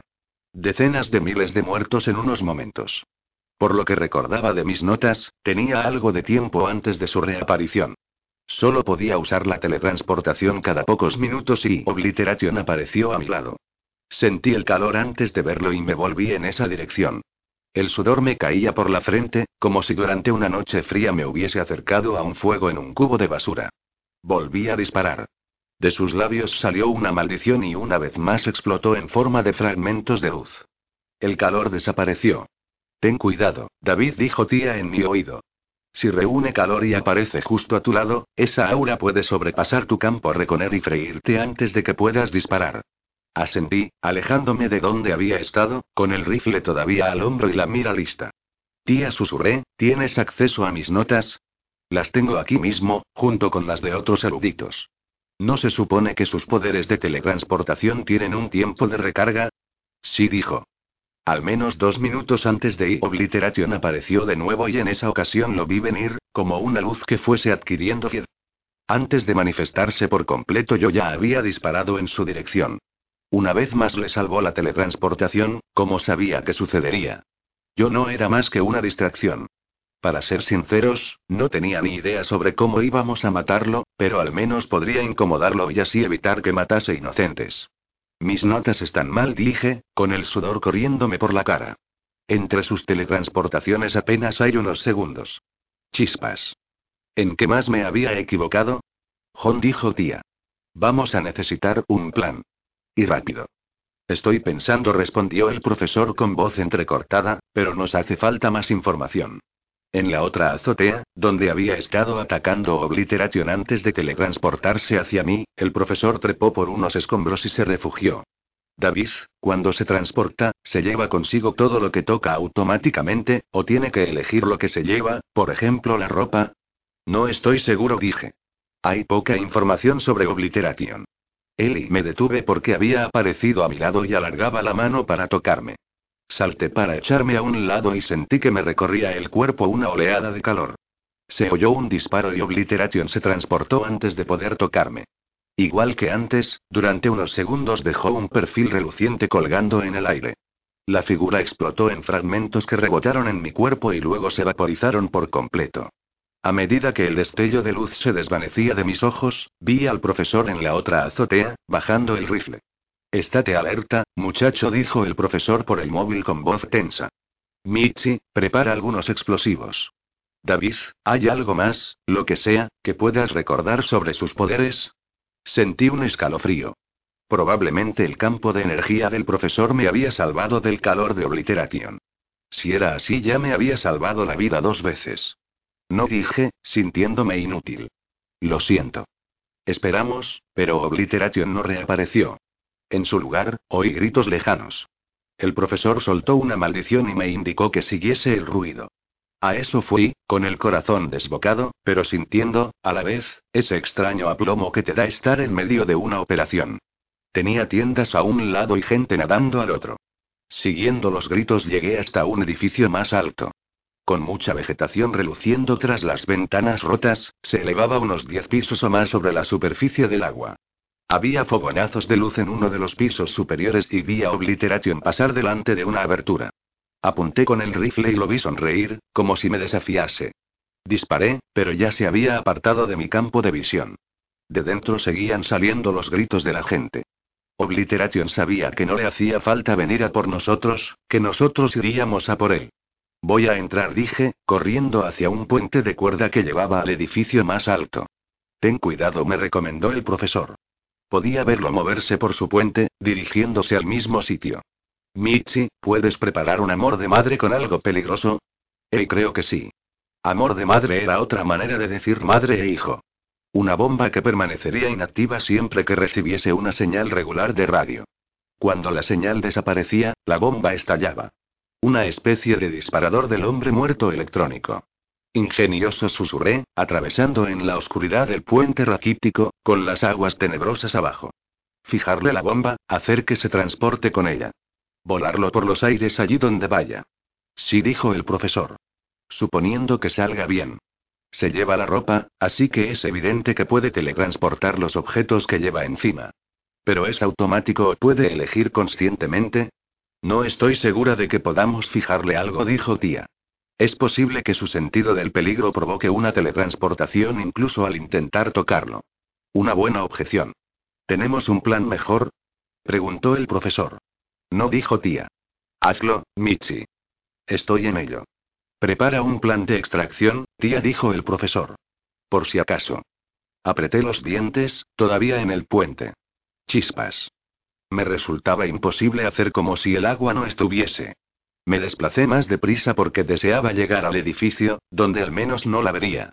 El puente no llevaba a la azotea, sino a una vieja ventana rota en el piso donde había visto a Obliteration. Llegué hasta la ventana y me agaché antes de entrar, con cuidado de no mostrarme mucho para no ofrecer un buen blanco. En el interior, los frutos relucientes se agitaban en las ramas, las flores colgaban y los pétalos se veían coloreados como remolinos de pintura. Aquello era una verdadera selva. El resplandor de las ramas y los frutos fantasmas proyectaba una luz sobrenatural. Desagradable, como encontrarse un sándwich de hace tres semanas tras la cama, cuando hubieses jurado que te lo habías comido entero. Miré por encima del hombro. Michi se había situado al otro lado del puente, para ofrecerme apoyo, pero tenía la cabeza inclinada sobre la mochila, donde preparaba los explosivos. Aparté la vista y, con el rifle al hombro, atravesé la ventana. Con un movimiento rápido y usando la mira, comprobé los dos lados. Del techo colgaban enredaderas y los helechos crecían del suelo, desplazando la moqueta de lo que en su época había sido un bonito edificio de oficinas. Los escritorios, apenas visibles, se habían convertido en maceteros. Los monitores de ordenador estaban cubiertos de musgo. Había mucha humedad en el aire, como en las calles subterráneas tras la lluvia.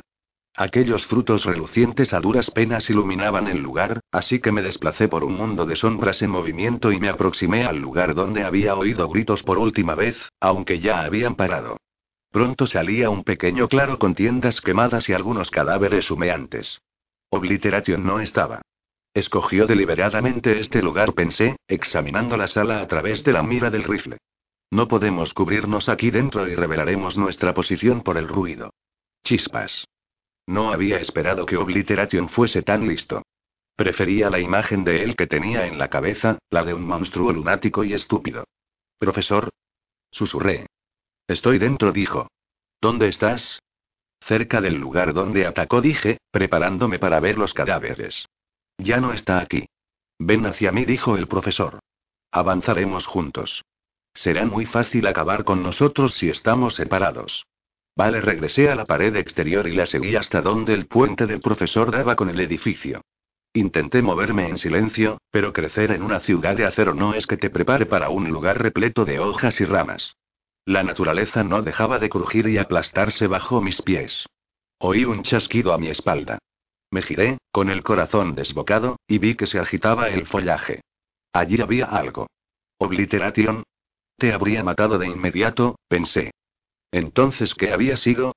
¿Un pájaro? No, demasiado grande. Quizás uno de los babilarianos que vivían en aquella selva. ¡Qué lugar tan inquietante!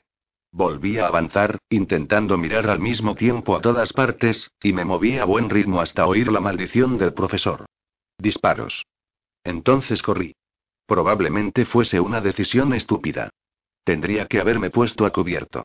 El profesor sabía dónde estaba yo y evitaría disparar hacia allí, pero en un lugar cerrado como aquel las balas podían rebotar hacia cualquier sitio. Así que, de todas maneras, corrí. De repente entré en otro claro y me encontré al profesor de rodillas junto a la pared, con un hombro sangrándole. Llovía polvo el techo abombado por las enredaderas atravesando el yeso donde había impactado una bala perdida. Cerca, había fragmentos de luz que se evaporaban en el suelo y desaparecían. Obliteration se había teletransportado justo antes de mi llegada. Le di la espalda al profesor y miré la selva tenebrosa. ¿Tiene un arma? Pregunté. No dijo el profesor. Una espada. El bufón va por ahí con una maldita espada. Vigilé mientras el profesor se vendaba. Podría usar sus poderes épicos para curarse, pero cada uso lo acercaría a las tinieblas. Anteriormente lo había compensado empleando solo un poco de poder para sanar las heridas. Eso aceleraba el proceso, pero no provocaba demasiada oscuridad. Podía soportar un uso mínimo ocasional. Chicos, intervino la voz de Val. Estoy montando vigilancia de infrarrojos en el edificio. Pronto tendré información que daros. ¿Estás bien, John? Preguntó tía. Sí susurró. Luchar aquí es una locura. Es probable que nos disparemos unos a otros. Michi, ¿cómo va la bomba? Lista, señor. El profesor se puso en pie y apoyó el rifle en el hombro bueno, el que Obliteration no había pinchado con la espada. El profesor no solía llevar armas, tampoco hacía de gancho a menudo. Ahora sabía que al estar en el campo de operaciones corría el riesgo de usar sus poderes para salvarse. David me dijo, ve a buscar la bomba. No quiero dejarte solo. Regalía dice que tú mataste a este Leard. Nos quedamos helados. La voz venía de la oscuridad de la selva. Entró una brisa por las ventanas y agitó las hojas. Está bien, añadió la voz. Algún día, supongo, tendría que haberme enfrentado a él. Has eliminado un obstáculo de mi camino. Por esa razón, te bendigo. El profesor empleó dos dedos para hacer un gesto cortante hacia un lado. Asentí y me moví en la dirección que me indicaba. Teníamos que estar lo bastante cerca para cubrirnos, pero a una distancia que no permitiese a Obliteration aparecer entre los dos y freírnos de un solo ataque. No sabía cuánto tiempo aguantaría el campo del profesor contra el calor de Obliteration y no es que me muriese de ganas de averiguarlo en persona. Le he dicho a Regalía, añadió Obliteration, que algún día también la mataré a ella. No parece importarle. ¿De dónde venía la voz? Me pareció ver una sombra moverse cerca de un árbol inclinado por el peso de los frutos. Chicos, nos dijo Val al oído, está ahí, justo delante de David. Veo su señal de calor. Obliteration surgió de entre las sombras. Tocó un árbol, que de inmediato quedó congelado y con las hojas retorcidas. Murió en un parpadeo mientras Obliteration absorbía su calor. Esa vez no le disparé. Me arriesgué y disparé al techo. Llovió polvo. ¿El profesor también disparó? Disparó al suelo, cerca de los pies de Obliteration. El épico nos miró, confundido, y alzó la mano con la palma hacia afuera. Un disparo atravesó la ventana, pasó sobre mi hombro y dio en la frente a Obliteration. O al dibujo reluciente de su frente que quedó mientras él desaparecía. Miré por la ventana. Mitzi saludó distante desde su posición en una azotea cercana, con el rifle de francotirador. ¿Qué ha sido eso? exigió saber el profesor. Fallar así. Polvo de la azotea respondí. Le cayó encima y le cubrió los hombros. Tía, si repasas mi grabación de vídeo, sabrás si el polvo se ha transportado con él. Eso responderá a la pregunta sobre la bomba, profesor. Si se teletransporta automáticamente con lo que lleva encima o tiene que elegir. Inteligente mascullo. ¿Y tu disparo a los pies? Pregunté. Quería comprobar si su sentido del peligro se activaba cuando él cree estar en peligro o si se dispara cuando lo está realmente. No se ha transportado cuando no intentaba darle. Le sonreí al profesor desde el otro lado de la habitación. Sí dijo, somos muy parecidos. Vea por la bomba de Michi, tarugó. Sí, señor, examiné la habitación una vez más y salí por la ventana. El profesor me cubría. Pero nos habíamos alejado del puente, lo que me situó en una cornisa ancha suspendido a unos tres metros sobre el agua. Miré aquellas aguas oscuras. El estómago me daba vueltas y me vi obligado a arrastrarme hasta el puente. Las azoteas cercanas se habían convertido en pueblos fantasmas. Todos habían huido y había dejado tiendas humeantes y pintura reluciente. Llegué al puente y lo crucé con rapidez, me puse a cubierto junto a Michi. Me pasó un guante e introduje la mano en él. Lo siguió un paquete de aspecto inocente, cuadrangular, más o menos del tamaño de un puño. No lo dejes caer, dijo Michi. Vale. Dejar caer el explosivo. Malo. No por lo que crees, dijo Michi. Está cubierto de adhesivo. El guante no se pega, pero se pegará a cualquier cosa que toque la bomba, por ejemplo, al tipo malo. Suena bien. Tengo la señal madre. No te alejes a más de tres o cuatro azoteas de mí. Vale. Buena suerte. No vueles por los aires. Como si fuese a volarme otra vez por los aires. ¿Otra vez? Una larga historia. Le dediqué una sonrisa. Cúbreme cuando vuelva. Espera un segundo, dijo, señalando. Desde el edificio de al lado tengo mejor posición. Asentí y ella se fue por un puente de cuerdas de aspecto bastante precario. Me volví hacia el edificio donde se encontraba el profesor, el que tenía una selva dentro. Empleando la mira y su visión nocturna, lo que no era fácil con una sola mano, examiné la zona. No había ni rastro de él ni de obliteración. Era de esperar que el profesor no estuviese herido. Es prácticamente inmortal, me recordé. No es de él de quien tienes que preocuparte. Miré por encima del hombro y vi a Michi llegar al final del puente, y luego oí gritos. Del edificio al que acababa de llegar Michi. David dijo la voz de Michi en el auricular, aquí pasa algo. Ahora mismo vuelvo. Desapareció de mi vista. Espera, Michi dije. Me puse de pie. Y me encontré a Obliteration de pie a mi lado. Trece con una mano levanté el rifle, pero Obliteration lo hizo saltar de un golpe y me agarró por la garganta. Me elevó por el cuello. Chispas. Tenía fuerza superior. Eso tampoco aparecía en ninguno de los perfiles. Estaba tan asustado que no sentía ni dolor, solo terror. A pesar de todo, logré alargar la mano y pegar la bomba de Mitzi en el pecho de Obliteration. No se desvaneció. Se limitó a mirarla con curiosidad. Me resistí, cada vez más agitado a medida que apretaba para estrangularme. Le agarré los dedos en un intento infructuoso de escapar mientras despreocupadamente Obliteration lanzaba mi arma al otro lado de la azotea. Me quitó el auricular y lo tiró. Rebuscó en mis bolsillos hasta dar con el móvil y lo aplastó con dos dedos. Oí cómo se rompía dentro del bolsillo. Me resistí y me agité todavía más frenético al tiempo que intentaba respirar. ¿Dónde estaba Michi? Se suponía que me cubriría. Chispas. El profesor todavía seguiría en el interior de la selva, en busca de Obliteration, con la ayuda de Val. Si no podía contactar con tía y tenía que salvarme a mí mismo. Haz que se desvanezca. La bomba estallará. Le golpeé la cabeza. Pasó de mis lamentables esfuerzos. Así que eres tú, dijo pensativo. Ella me habló de ti. ¿De verdad lo mataste? ¿Un muchacho, que todavía no es un hombre? Me soltó. Quedé de rodillas en la azotea. El cuello me ardió cuando inhalé una bocanada de aire. Obliteration se agachó a mi lado. Polvo de yeso en los hombros pensó una parte de mí. Cuando se transporta, se lleva con él lo que esté tocándolo. Daba esperanzas con la bomba. ¿Bien? Preguntó. Respóndeme, pequeñín. Sí, qué? Lo maté. A ti también te mataré. Obliteration sonrió. Fijaos también en los barcos, susurró, siendo tan grandes e impulsados por vientos tan recios, se dirigen con un timón pequeñísimo. No lamentes el final de los días, pequeñín. Haz las paces con tu creador. Hoy te entregas a la luz. Cogió la camisa bajo la gabardina, se la arrancó, bomba incluida, y la tiró a un lado. Curiosamente, debajo tenía una venda alrededor del pecho, como si no hiciera mucho tiempo que hubiera sobrevivido a una herida grave. Yo no tenía tiempo para pensar. Chispas. Mi mano volvió hacia el arma de Megan, pero Obliteration me agarró por el brazo y me elevó en el aire. El mundo giró a mi alrededor, pero estaba lo suficientemente lúcido para darme cuenta de que me sostenía sobre el agua. La miré me resistí todavía más. ¿Temes las profundidades, no es así? Preguntó Obliteration. ¿La mismísima morada del Leviatán? Bien, todo hombre debe enfrentarse a sus miedos, asesino de dioses. No se me ocurriría enviarte al país ignoto sin algo de preparación. Gracias por acabar con este Leard. Estoy seguro de que recibirás una buena recompensa. Luego me dejó caer. Golpeé el agua con un joff.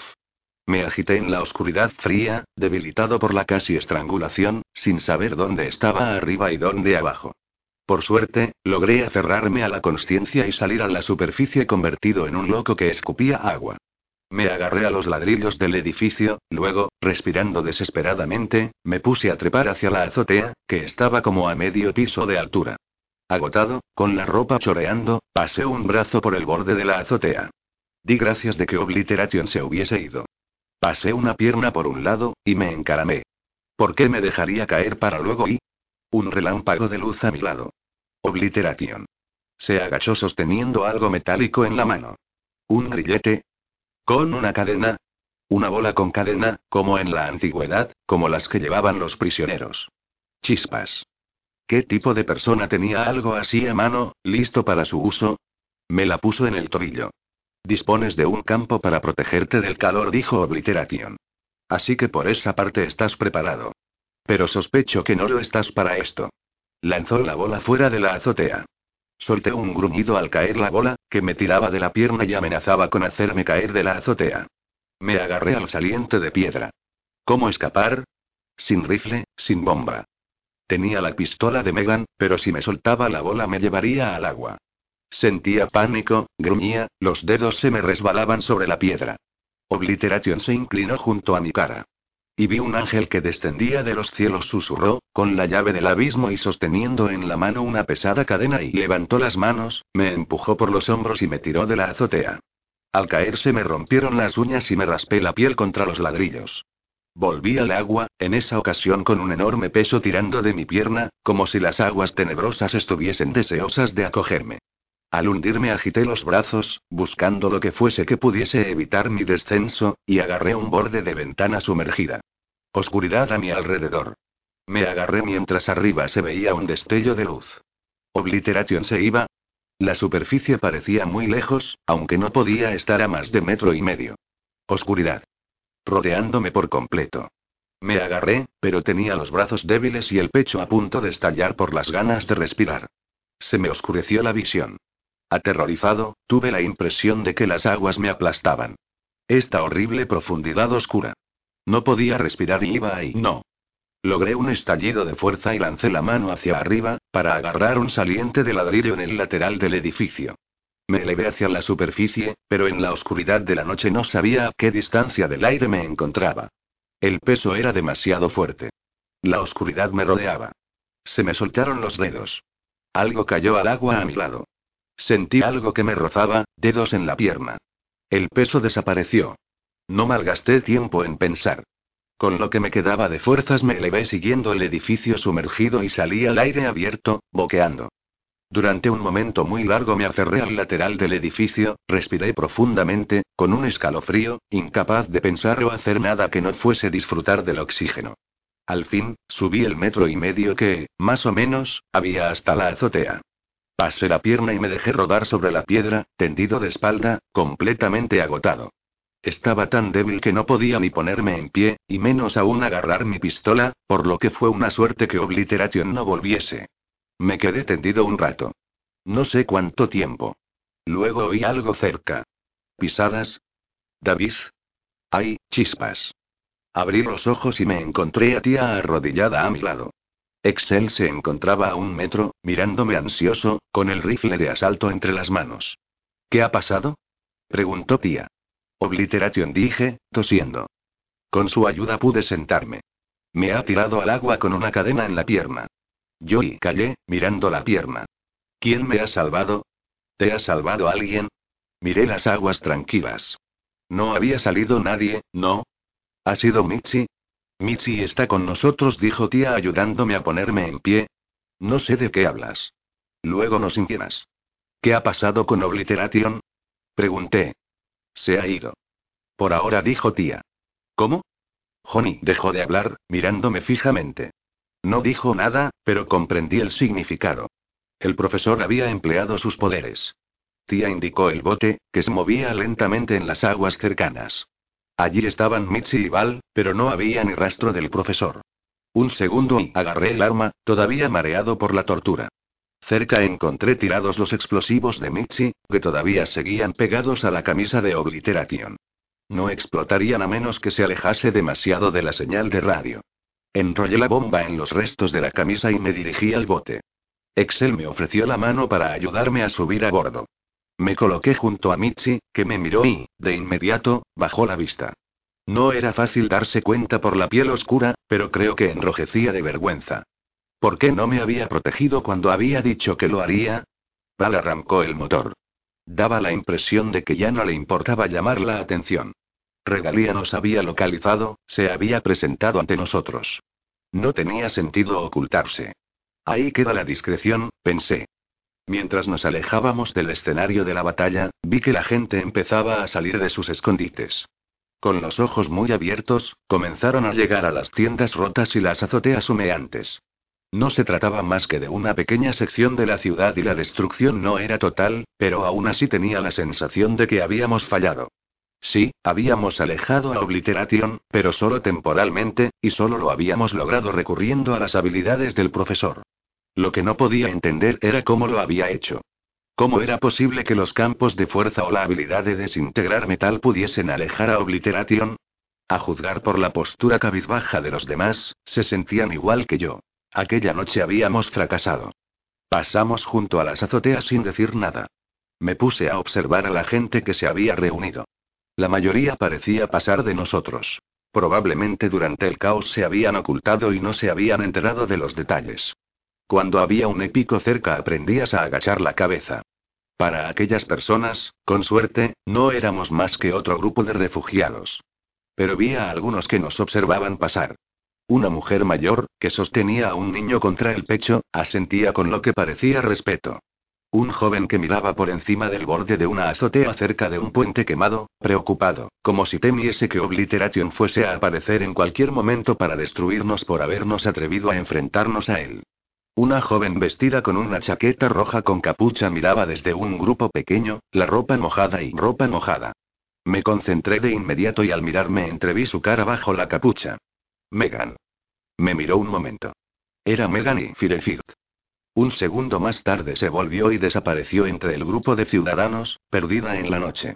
Así que estás aquí, pensé, recordando la caída y la sensación de una mano en la pierna en el momento antes de liberarme. Gracias, susurré. ¿Qué? preguntó tía. Nada dije. Me acomodé en el bote y sonreí a pesar del agotamiento. 14 seguimos en la oscuridad y llegamos a una parte de la ciudad que estaba menos habitada. Los edificios todavía surgían del agua como si fuesen islas diminutas. Los frutos relucían en los pisos superiores, pero los colores de pintura se habían difuminado o no existían y no había puentes que conectaran las estructuras. Probablemente los edificios estaban demasiado separados.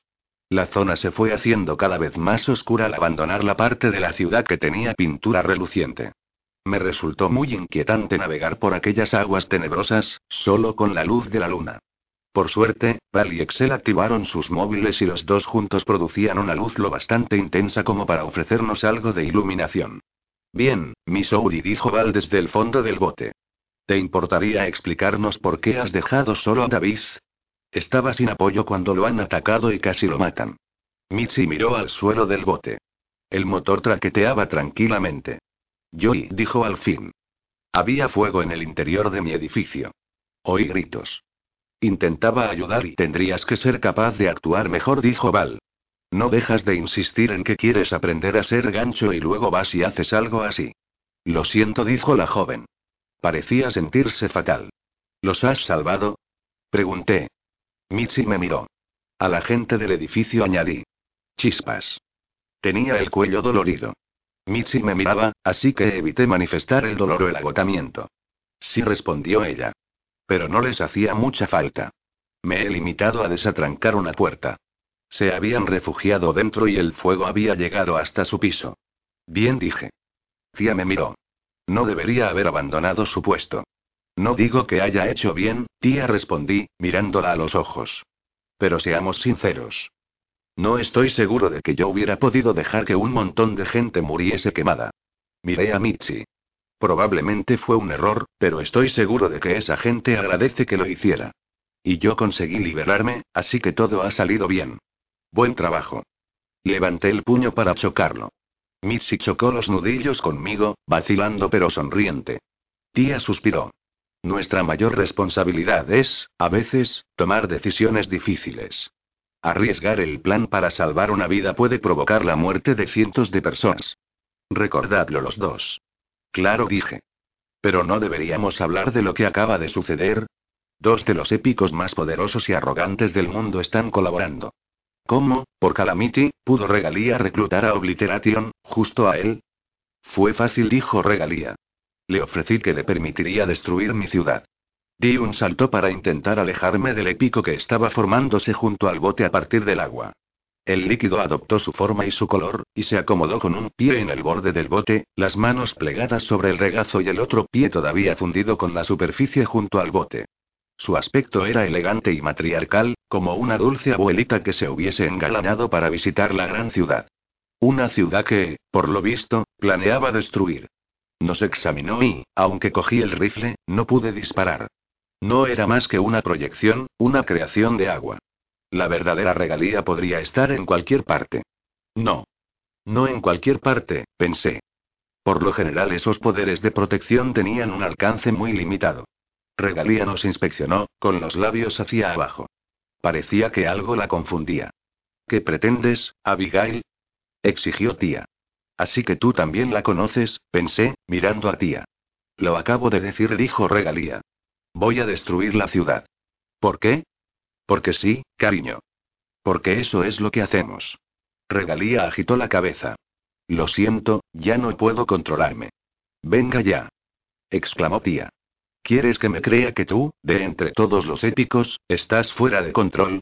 ¿Cuál es tu verdadera motivación? ¿Por qué nos has atraído hasta aquí? Ya he dicho y, sin tonterías, Abigail le espetó tía. Esta noche no tengo paciencia. Si vas a dedicarte a soltar mentiras, vete ahora mismo y ahórrame el dolor de cabeza. Regalía bajó la cabeza y se quedó en silencio un momento. Luego se irguió y se movió cuidadosa y deliberadamente. Se colgó del borde del bote y me pareció que era translúcida por efecto del agua que formaba su figura. El mar que circundaba el bote se agitó y aparecieron burbujas. ¿Por quién me tomas? dijo Regalía en voz muy baja. Los tentáculos de agua rompieron la superficie. Excel soltó una maldición y yo me giré. Pasé el rifle a modo automático y descargué contra el tentáculo más cercano una lluvia de balas que hicieron saltar agua, pero no impidieron que se moviese. Los tentáculos de aguas movían a nuestro alrededor, como los dedos de una inmensa bestia de las profundidades. Uno me agarró por el cuello, y otro avanzó y me envolvió la muñeca con una fuerza fría e incongruente. Los otros gritaron y se resistieron a medida que nos atrapaban uno a uno. Excel descargó su pistola sobre regalía antes de que lo agarrasen y levantasen como si fuese un globo con barba al final de un cordel de agua. ¿Creéis que soy un épico de baja categoría con el que podéis jugar? Preguntó Regalía en voz baja. ¿Os parece que podéis ponerme condiciones? Me resistí a los tentáculos, que levantaban todo el bote. El sonido del motor fuera borda se convirtió en un lamento y luego se paró. Los chorros de agua se retorcían a nuestro alrededor, formando barrotes e impidiéndonos ver el cielo. Podría partiros el cuello como si fuera una ramita, dijo Regalía. Podría hundir este bote hasta el fondo abisal y aprisionarlo allí, de tal forma que ni vuestros cadáveres pudiesen volver a ver la luz. Esta ciudad me pertenece. Las vidas de los que viven aquí son mías y puedo hacer con ellas lo que me plazca. Me giré para mirarla. Mi valoración de que parecía una abuela sonaba de risa. A su alrededor se retorcían las aguas y ella nos miraba con los ojos bien abiertos y los labios dibujando una mueca de odio. Tenía los brazos extendidos, como garras que controlasen el agua como si se tratase de una titiritera enloquecida. No era una abuelita amable. Era una gran épica en toda su gloria. No dudé ni por un momento que podría hacer exactamente lo que decía. El corazón me palpitaba con fuerza. Miré a tía. Estaba perfectamente tranquila. Era fácil infravalorar a tía como uno de los reconers menos peligrosos. Sin embargo, en aquel momento, no manifestaba ni la más mínima muestra de miedo, a pesar de estar envuelta en los tentáculos de agua de regalía. Miraba directamente a los ojos de la gran épica y sostenía algo en la mano. Parecía una botella de agua llena de algo blanco. ¿Crees que tengo miedo de tus truquitos? preguntó Regalía. No dijo tía. Pero estoy más que segura de que tienes miedo de Jonathan. Las dos se miraron durante un momento. De pronto, los tentáculos de agua desaparecieron y nos dejaron caer sobre el bote, que a su vez chocó contra el agua. Me di un buen golpe, gemí y me empapé. Regalía suspiró en voz baja y bajó los brazos. Dile a Jonathan que estoy cansada de los hombres y su vida sin sentido. He oído a Obliteration y estoy de acuerdo con él.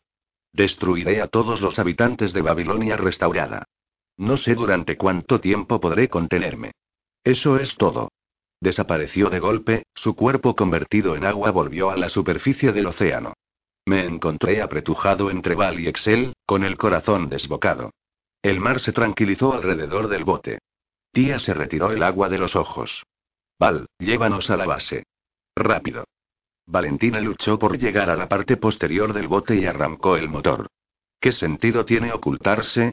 Pregunté en voz baja cuando empezamos a movernos. Puede mirar en cualquier parte, puede estar en cualquier lugar. Regalía no es omnisciente, dijo tía. Parecía tan decidida a destacar ese hecho como lo había estado el profesor. ¿Viste lo confundida que estaba cuando apareció? Creía que John estaría con nosotros y le sorprendió que no fuese así. Sí, dijo Excel, ofreciéndome la mano para ayudarme a acomodarme. Su masa ocupaba como tres espacios delante de mí. Hemos logrado ocultarnos de ella durante casi dos años. O eso creemos. Tía dijo Val alarmada, las cosas acaban de cambiar en esta ciudad. Nos vio. A partir de ahora todo será diferente. No estoy segura de poder seguir confiando en nada de Babilar. Excel asintió, con aspecto preocupado, y recordé lo que había dicho antes. Podría estar observándonos en cualquier momento. Debemos actuar dándolo por supuesto. Y con el consiguiente miedo. Pues ya estábamos seguros de que nos vigilaban. No es omnisciente, repitió tía. No puede ver en el interior de los edificios, por ejemplo, a menos que dentro haya una masa de agua que pueda usar para mirar. Pero si entramos en un edificio y no salimos, dije, estará claro que tenemos la base dentro. Los otros no dijeron nada. Suspiré y me recosté.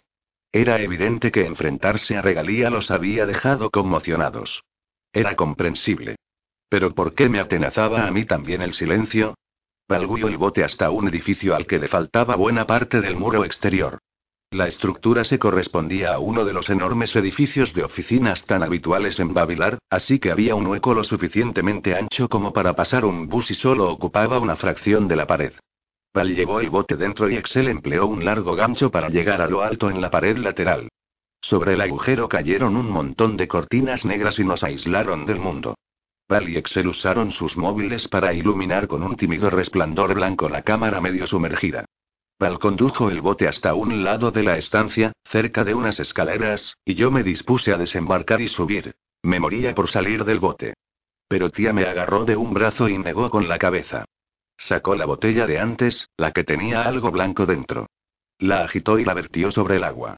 Los otros sacaron botellas similares de una caja del fondo de la barca y también las vertieron. Mitzi echó al agua toda una nevera portátil de aquella sustancia. Jabón, Pregunté al ver la espuma. La lavavajillas confirmó Val. Cambia la tensión superficial del agua, lo que hace imposible que ella pueda controlarla. También distorsiona su visión, precisó Excel. Asombroso dije. ¿Es su punto débil? Por lo que sabemos, no dijo Mitzi ansiosa. Solo un efecto sobre sus poderes.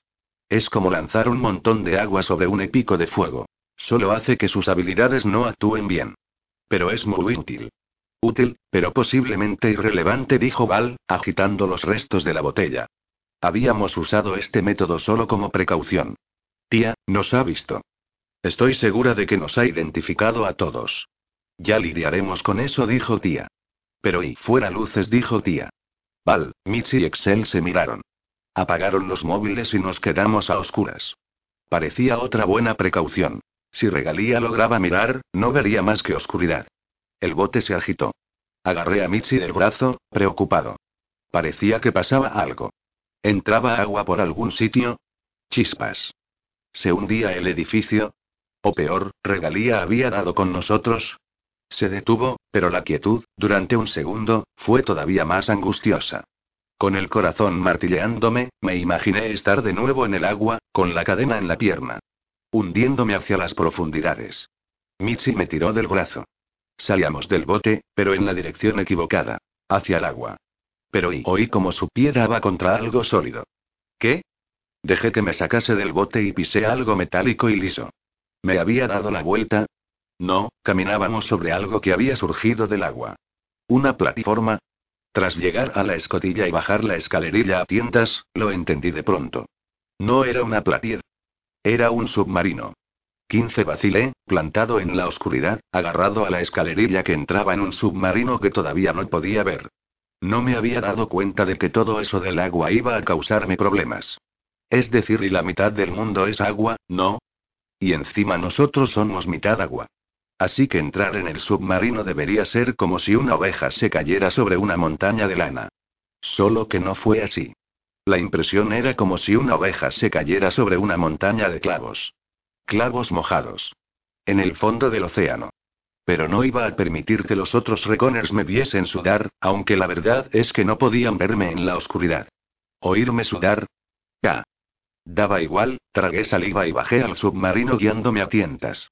Oía las pisadas de Excel, que iba detrás de mí. Se oyó un golpe y di por supuesto que estaba cerrando la escotilla, aislándonos. El interior estaba tan oscuro como el carbón a medianoche. ¿Vale? Tan oscuro como una uva a medianoche, o casi como cualquier cosa a medianoche. Palpando llegué a un asiento cuando la máquina se ponía a ronronear para luego hundirse en silencio.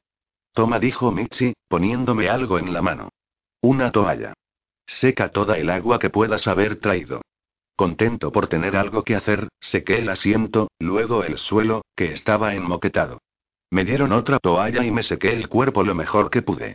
Evidentemente, ocultarse de regalía exigía garantizar que no había ninguna superficie de agua cerca. ¿Listo? preguntó Mitzi minutos más tarde. Bien respondió Val. Mitzi activó el móvil, bañándonos con luz, lo que me permitió ver dónde estábamos.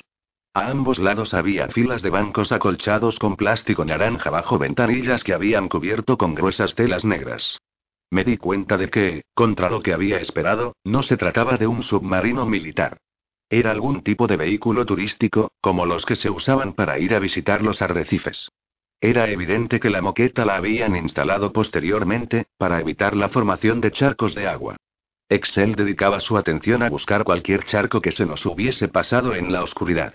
Se supone que Regalía necesita 5 centímetros más o menos para poder mirar, me dijo, pero preferimos no arriesgarnos. ¿Eso funciona? Pregunté. ¿No puede mirar bajo las olas y dar con nosotros? No dijo tía. Se había acomodado en el último asiento del submarino, cerca de lo que parecía un baño en el que había un cartel que decía: Búnker de explosivos de Mitzi. Entra en paz. Sal hecho ánicos. El cerrojo estaba roto y la puerta no dejaba de abrirse y cerrarse. Imagina que contactas conmigo vía móvil, añadió tía. En tu pantalla ves mi cara y yo veo la tuya en la mía. ¿Podrías tú, si quisieses, girar tu perspectiva y mirar en el interior de mi móvil? Claro que no. ¿Por qué no? Porque no funciona de esa forma, dije. La pantalla mira hacia afuera. Así actúan sus poderes, dijo tía. Para ella, una superficie de agua expuesta al aire es como una pantalla y puede mirar por ella. No puede mirar en la otra dirección.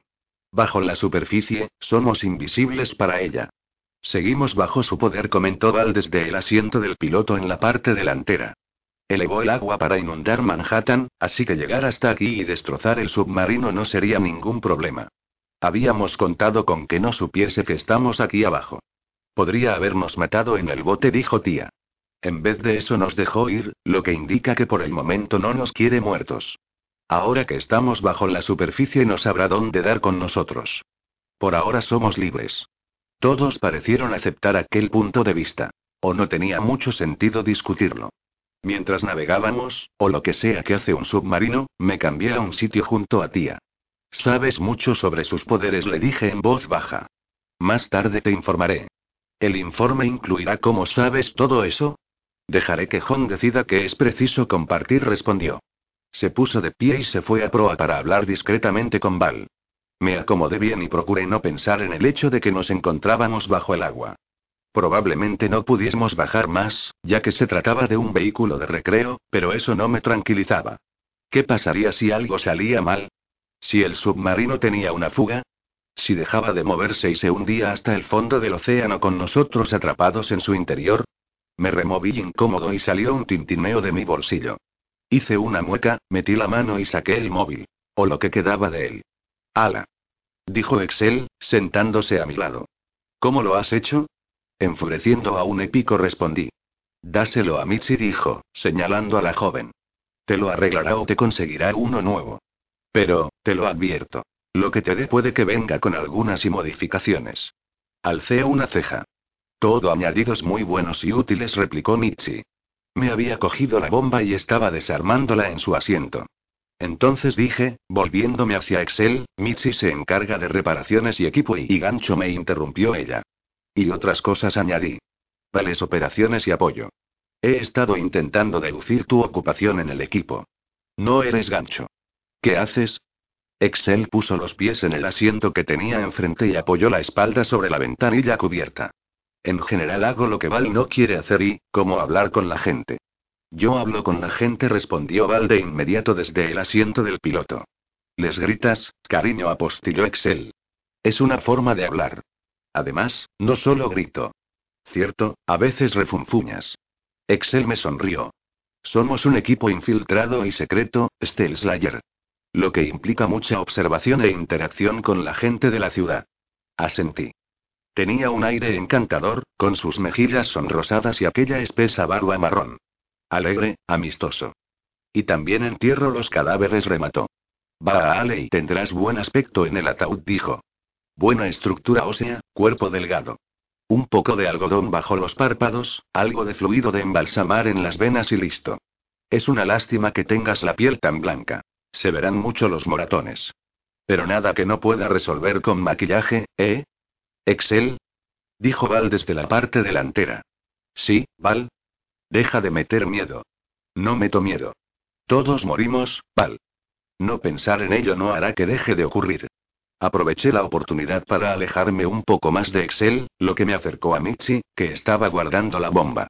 No le hagas caso, me dijo mientras Excel y Val seguían hablando. Antes de todo esto se dedicaba a las pompas fúnebres. Asentí, pero no pregunté más. En los Recomers, cuanto menos sabemos sobre los familiares y demás de los otros, menos podemos contar si un épico nos tortura. Gracias por defenderme, dijo Mitzi en voz baja. Delante de tía. A veces es muy exigente, tanto ella como el profesor. Pero son buena gente. Puede quejarse todo lo que quiera, pero en tu lugar dudo que cualquiera de ellos hubiese dejado morir a esa gente. Hiciste lo que tenías que hacer. Incluso si eso ponía tu vida en peligro, Salí del atolladero, ¿no? Mitzi me miró la garganta. La palpé, recordando el dolor. Me molestaba al respirar. Vale, dijo. Estás siendo amable, pero te lo agradezco. No esperaba que fueses amable. Yo. Claro. Parecía estar recuperando parte de su alegría natural. Slayer, el tipo que convenció a Faedrus para atacar a Steleart. Pensaba que serías intimidante y taciturno, en plan mataron a mi padre, y serio y todo lo demás. ¿Cuánto sabes de mí? Pregunté sorprendido. Probablemente más de lo que debiera. Se supone que valoramos el secreto por encima de todo, pero no puedo evitar hacer preguntas, ¿sabes? Y bueno, puede que estuviese escuchando cuando Sam le contó a Val lo que planeabais en Chicago Nova. Me ofreció una especie de sonrisa de disculpa y se encogió de hombros. Vale, confía en mí, dije. Soy más serio lo que parezco. Soy tan intenso como Naranja es un león. Entonces, como y más o menos serio? Es que los leones son tirando a marrones. No, son de color naranja. Fruncí el ceño. ¿No lo son? No he visto ninguno. Creo que los tigres son de color naranja, dijo Michi. Pero aún así, solo a medias. Tienen franjas negras. Quizá deberías ser tan serio como naranja es una naranja. Demasiado evidente. Soy tan serio como un león es de marrón. ¿Sonaba bien? No es que fuese muy fluido. Mitzi inclinó la cabeza, mirándome. Eres un poco raro. No, no, es solo porque esa metáfora no funciona. Ya lo tengo. Soy serio como y está bien, no hay problema, dijo Mitzi, sonriendo. Me gusta. Sí, intervino Excel, riéndose. Cuando tenga que hacer tu panegírico recordaré eso del naranja. Genial. Unas horas con el nuevo equipo y los había convencido de que Estel Slayer era un excéntrico adorable. Suspiré y volví a mi asiento. Viajamos durante un rato, una hora o más. Tanto que ya no estaba seguro de que siguiésemos en Babilar. El submarino redujo la marcha. Momentos después todo el aparato se sacudió y una especie de abrazaderas lo fijaron desde el exterior. A donde fuera que íbamos, ya habíamos llegado. Excel se levantó y sacó toallas. Le hizo un gesto a Val, que subió por la escalerilla. Apagad la luz, dijo. Obedecimos. Val abrió la escotilla. Entró agua, pero, por lo que pude oír, Excel la secó con rapidez. Fuera me susurró Michi. Subí la escalerilla a tientas, dejando que los otros fuesen por delante. Los oí charlar fuera, por lo que sabía que cuando tía llegase a la escalerilla sería la última. ¿El profesor? Pregunté en voz baja. Los otros no saben qué sucedió exactamente, susurró. Les conté que el profesor alejó a Obliteration, pero que estaba bien y que se reuniría con nosotros. ¿Y qué sucedió en realidad? No me respondió. Tía dije. Solo nosotros dos sabemos lo del profesor. Puedes usarme de recurso. Puedo ayudar. Ahora mismo no necesita la ayuda de ninguno de nosotros dos, dijo. Solo necesita tiempo. ¿Qué hizo? Suspiró. Se dejó dar con un ataque de fuego. Una persona normal no habría sobrevivido a eso. Mientras Obliteration se regodeaba, John se curó, dio un salto y le arrancó las gafas de la cara. ¿Eso de que Obliteration es miope? Pues resulta que era verdad. Bien. John dice que se llevó un buen susto, susurró tía. Obliteration se transportó y no regresó. John se encuentra a salvo. Todo está bien. Así que puedes dejar de preocuparte. No insistí. No todo estaba bien. Si el profesor se mantenía a distancia era porque temía cómo actuaría en nuestra presencia. Con renuencia me colgué la mochila y el rifle y subí hasta la sala a oscuras. ¿Has salido, David? Resonó la voz de Val en la oscuridad. Sí contesté. Por aquí. Seguí la voz. Me agarró del brazo y me guió por una puerta cubierta por una tela negra. A continuación ella. Luego cerró una puerta antes de abrir la siguiente, dejando entrar la luz para que yo pudiese ver al fin el cuchitril que los reconers usaban de base en Babilar. Resultó no ser un cuchitril en absoluto. Era una mansión. 16 excelente moqueta roja. Madera oscura. Sillones. Cristal que reflejaba la luz del móvil de Val. Espacio abierto. Mucho espacio abierto.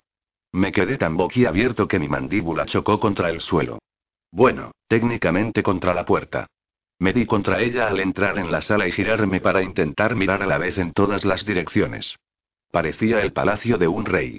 No, no, parecía el palacio de un épico. ¿Cómo y? Llegué al centro. ¿Seguimos bajo el agua? Mayormente dijo Val. Nos encontramos en el búnker subterráneo de algún tipo rico en Long Island. Howard Rington. Lo construyó con sistema hermético de filtrado de aire, en caso de guerra nuclear. Dejó la mochila sobre la barra. Por desgracia para él, no predijo el apocalipsis real. Un épico derribó su avión en vuelo cuando volvía con su familia de Europa. Miré atrás hacia el estrecho pasillo que llevaba a la sala del submarino. Excel cerró la puerta, lo que dejó a oscuras el pasillo. Tenía la vaga impresión de que habíamos salido por el suelo de la sala, que probablemente tuviese algún tipo de mecanismo de atraque. Pero como había atracado el submarino bajo un búnker construido en el suelo, sótano de almacenamiento, explicó Excel al pasar. Debajo del búnker de Rigton hay una enorme cámara destinada a almacenar comida. Ahora está inundada. Rompimos un lado y así quedó una especie de cueva en la que podemos meter el submarino. Hace unos años el profesor atravesó el suelo e instaló el sistema de cierre. A John le gusta tener lugares seguros en todas las ciudades que pueda visitar, dijo tía, sentándose en uno de los sofás con el móvil en la mano. Allí podría usarlo. Los móviles funcionaban en las catacumbas de Chicago Nova, o sea que casi seguro que funcionarían en cualquier parte. La verdad, sin el móvil me sentía un poco desnudo. Lo había comprado tras años de ahorro trabajando en la fábrica. Ya no tenía mi rifle y con el móvil destruido, descubrí que no tenía mucho de aquella época de mi vida. ¿Y ahora qué? Pregunté.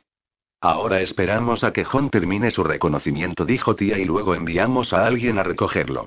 Missouri, muéstrale a David su cuarto. Así dejará de hacerme preguntas, daba a entender su tono de voz. Me puse la mochila al hombro. Mitzi me hizo un gesto y empezó a andar por un pasillo iluminándolo con una linterna. De pronto me di cuenta de lo cansado que estaba. A pesar de que habíamos realizado el viaje de noche, no había logrado cambiar las noches por días. Para mí había sido una novedad vivir a la luz los últimos meses. Y me había encantado.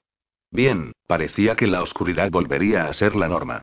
Seguía Mitzi por un pasillo cubierto de fotografías artísticas de agua coloreada lanzada al aire. Supuse que la intención era dar una impresión moderna y elegante. En mi caso solo lograban recordarme que me encontraba en el fondo del océano. No puedo creer lo agradable que es este lugar, dije, mirando hacia una biblioteca repleta de libros, más de los que había visto en toda mi vida. En la mayoría de las estancias había pequeñas luces de emergencia brillando en las paredes, por lo que parecía que había electricidad. Sí, dijo Michi. La gente de Long Island sabía vivir, ¿no? Playas, mansiones. Veníamos cuando era pequeña y jugábamos en la arena. Pensábamos en cómo sería vivir en una de estas mansiones.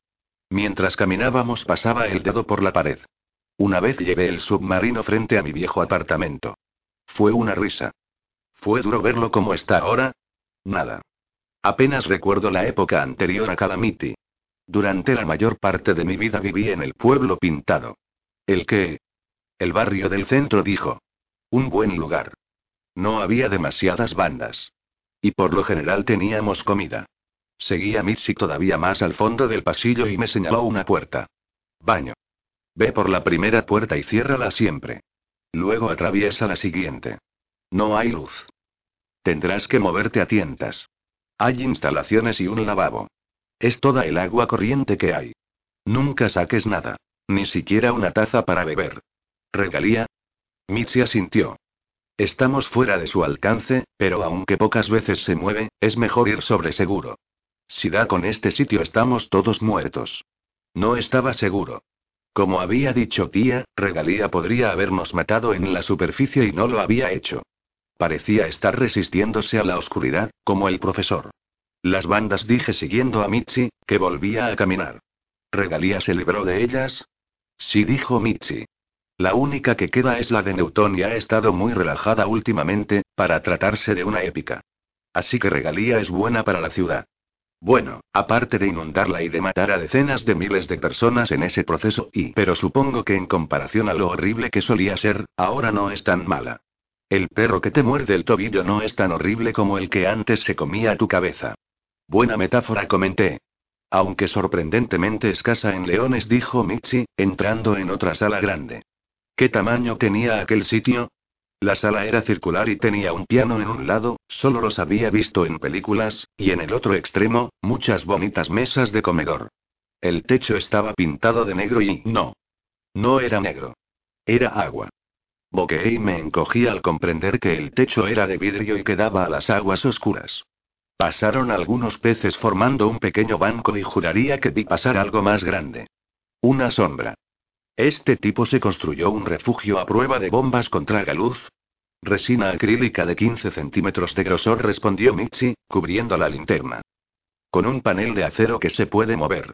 Y antes de que preguntes, no, Regalía no puede ver a través de ese material. Primero, como ya te he dicho, nos encontramos tan lejos de la ciudad que debemos de estar fuera de su alcance. Segundo, necesita una superficie de agua expuesta al aire. Vaciló. Dicho lo cual, me gustaría que pudiésemos cerrarlo, pero la maldita placa está atascada. Atravesamos rápidamente aquella horrible sala y entramos en otro agradable pasillo sin ventanas.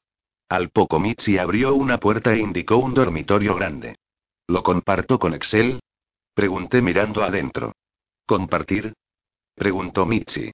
Aquí hay doce dormitorios. Si quieres, puedes tener dos. Perplejo contemplé los estantes de madera oscura, la espesa moqueta roja, la cama, tan grande como una tostada inmensa de verdad. En Chicago Nova, tener un piso de una habitación para mí solo me había costado todos mis ahorros. Aquel dormitorio era cuatro veces más grande, por lo menos. Entré y dejé la mochila. Parecía diminuta en semejante espacio. Ahí tienes una linterna, dijo Mitzi, iluminándola con el móvil. Tus amigos de Chicago Nova no han mandado otra remesa de células de energía.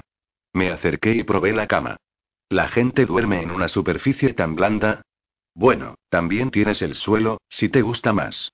Los interruptores de la luz no funcionan, pero algunos de los enchufes sí. Si quieres recargar el móvil, pruébalo si alguno habrá con electricidad.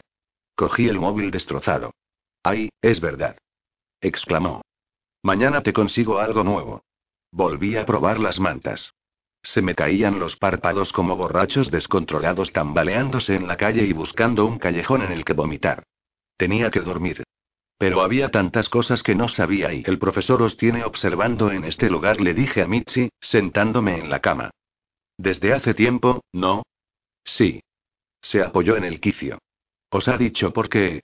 Siempre he supuesto que es porque quiere toda la información posible sobre regalía, dijo Mitzi.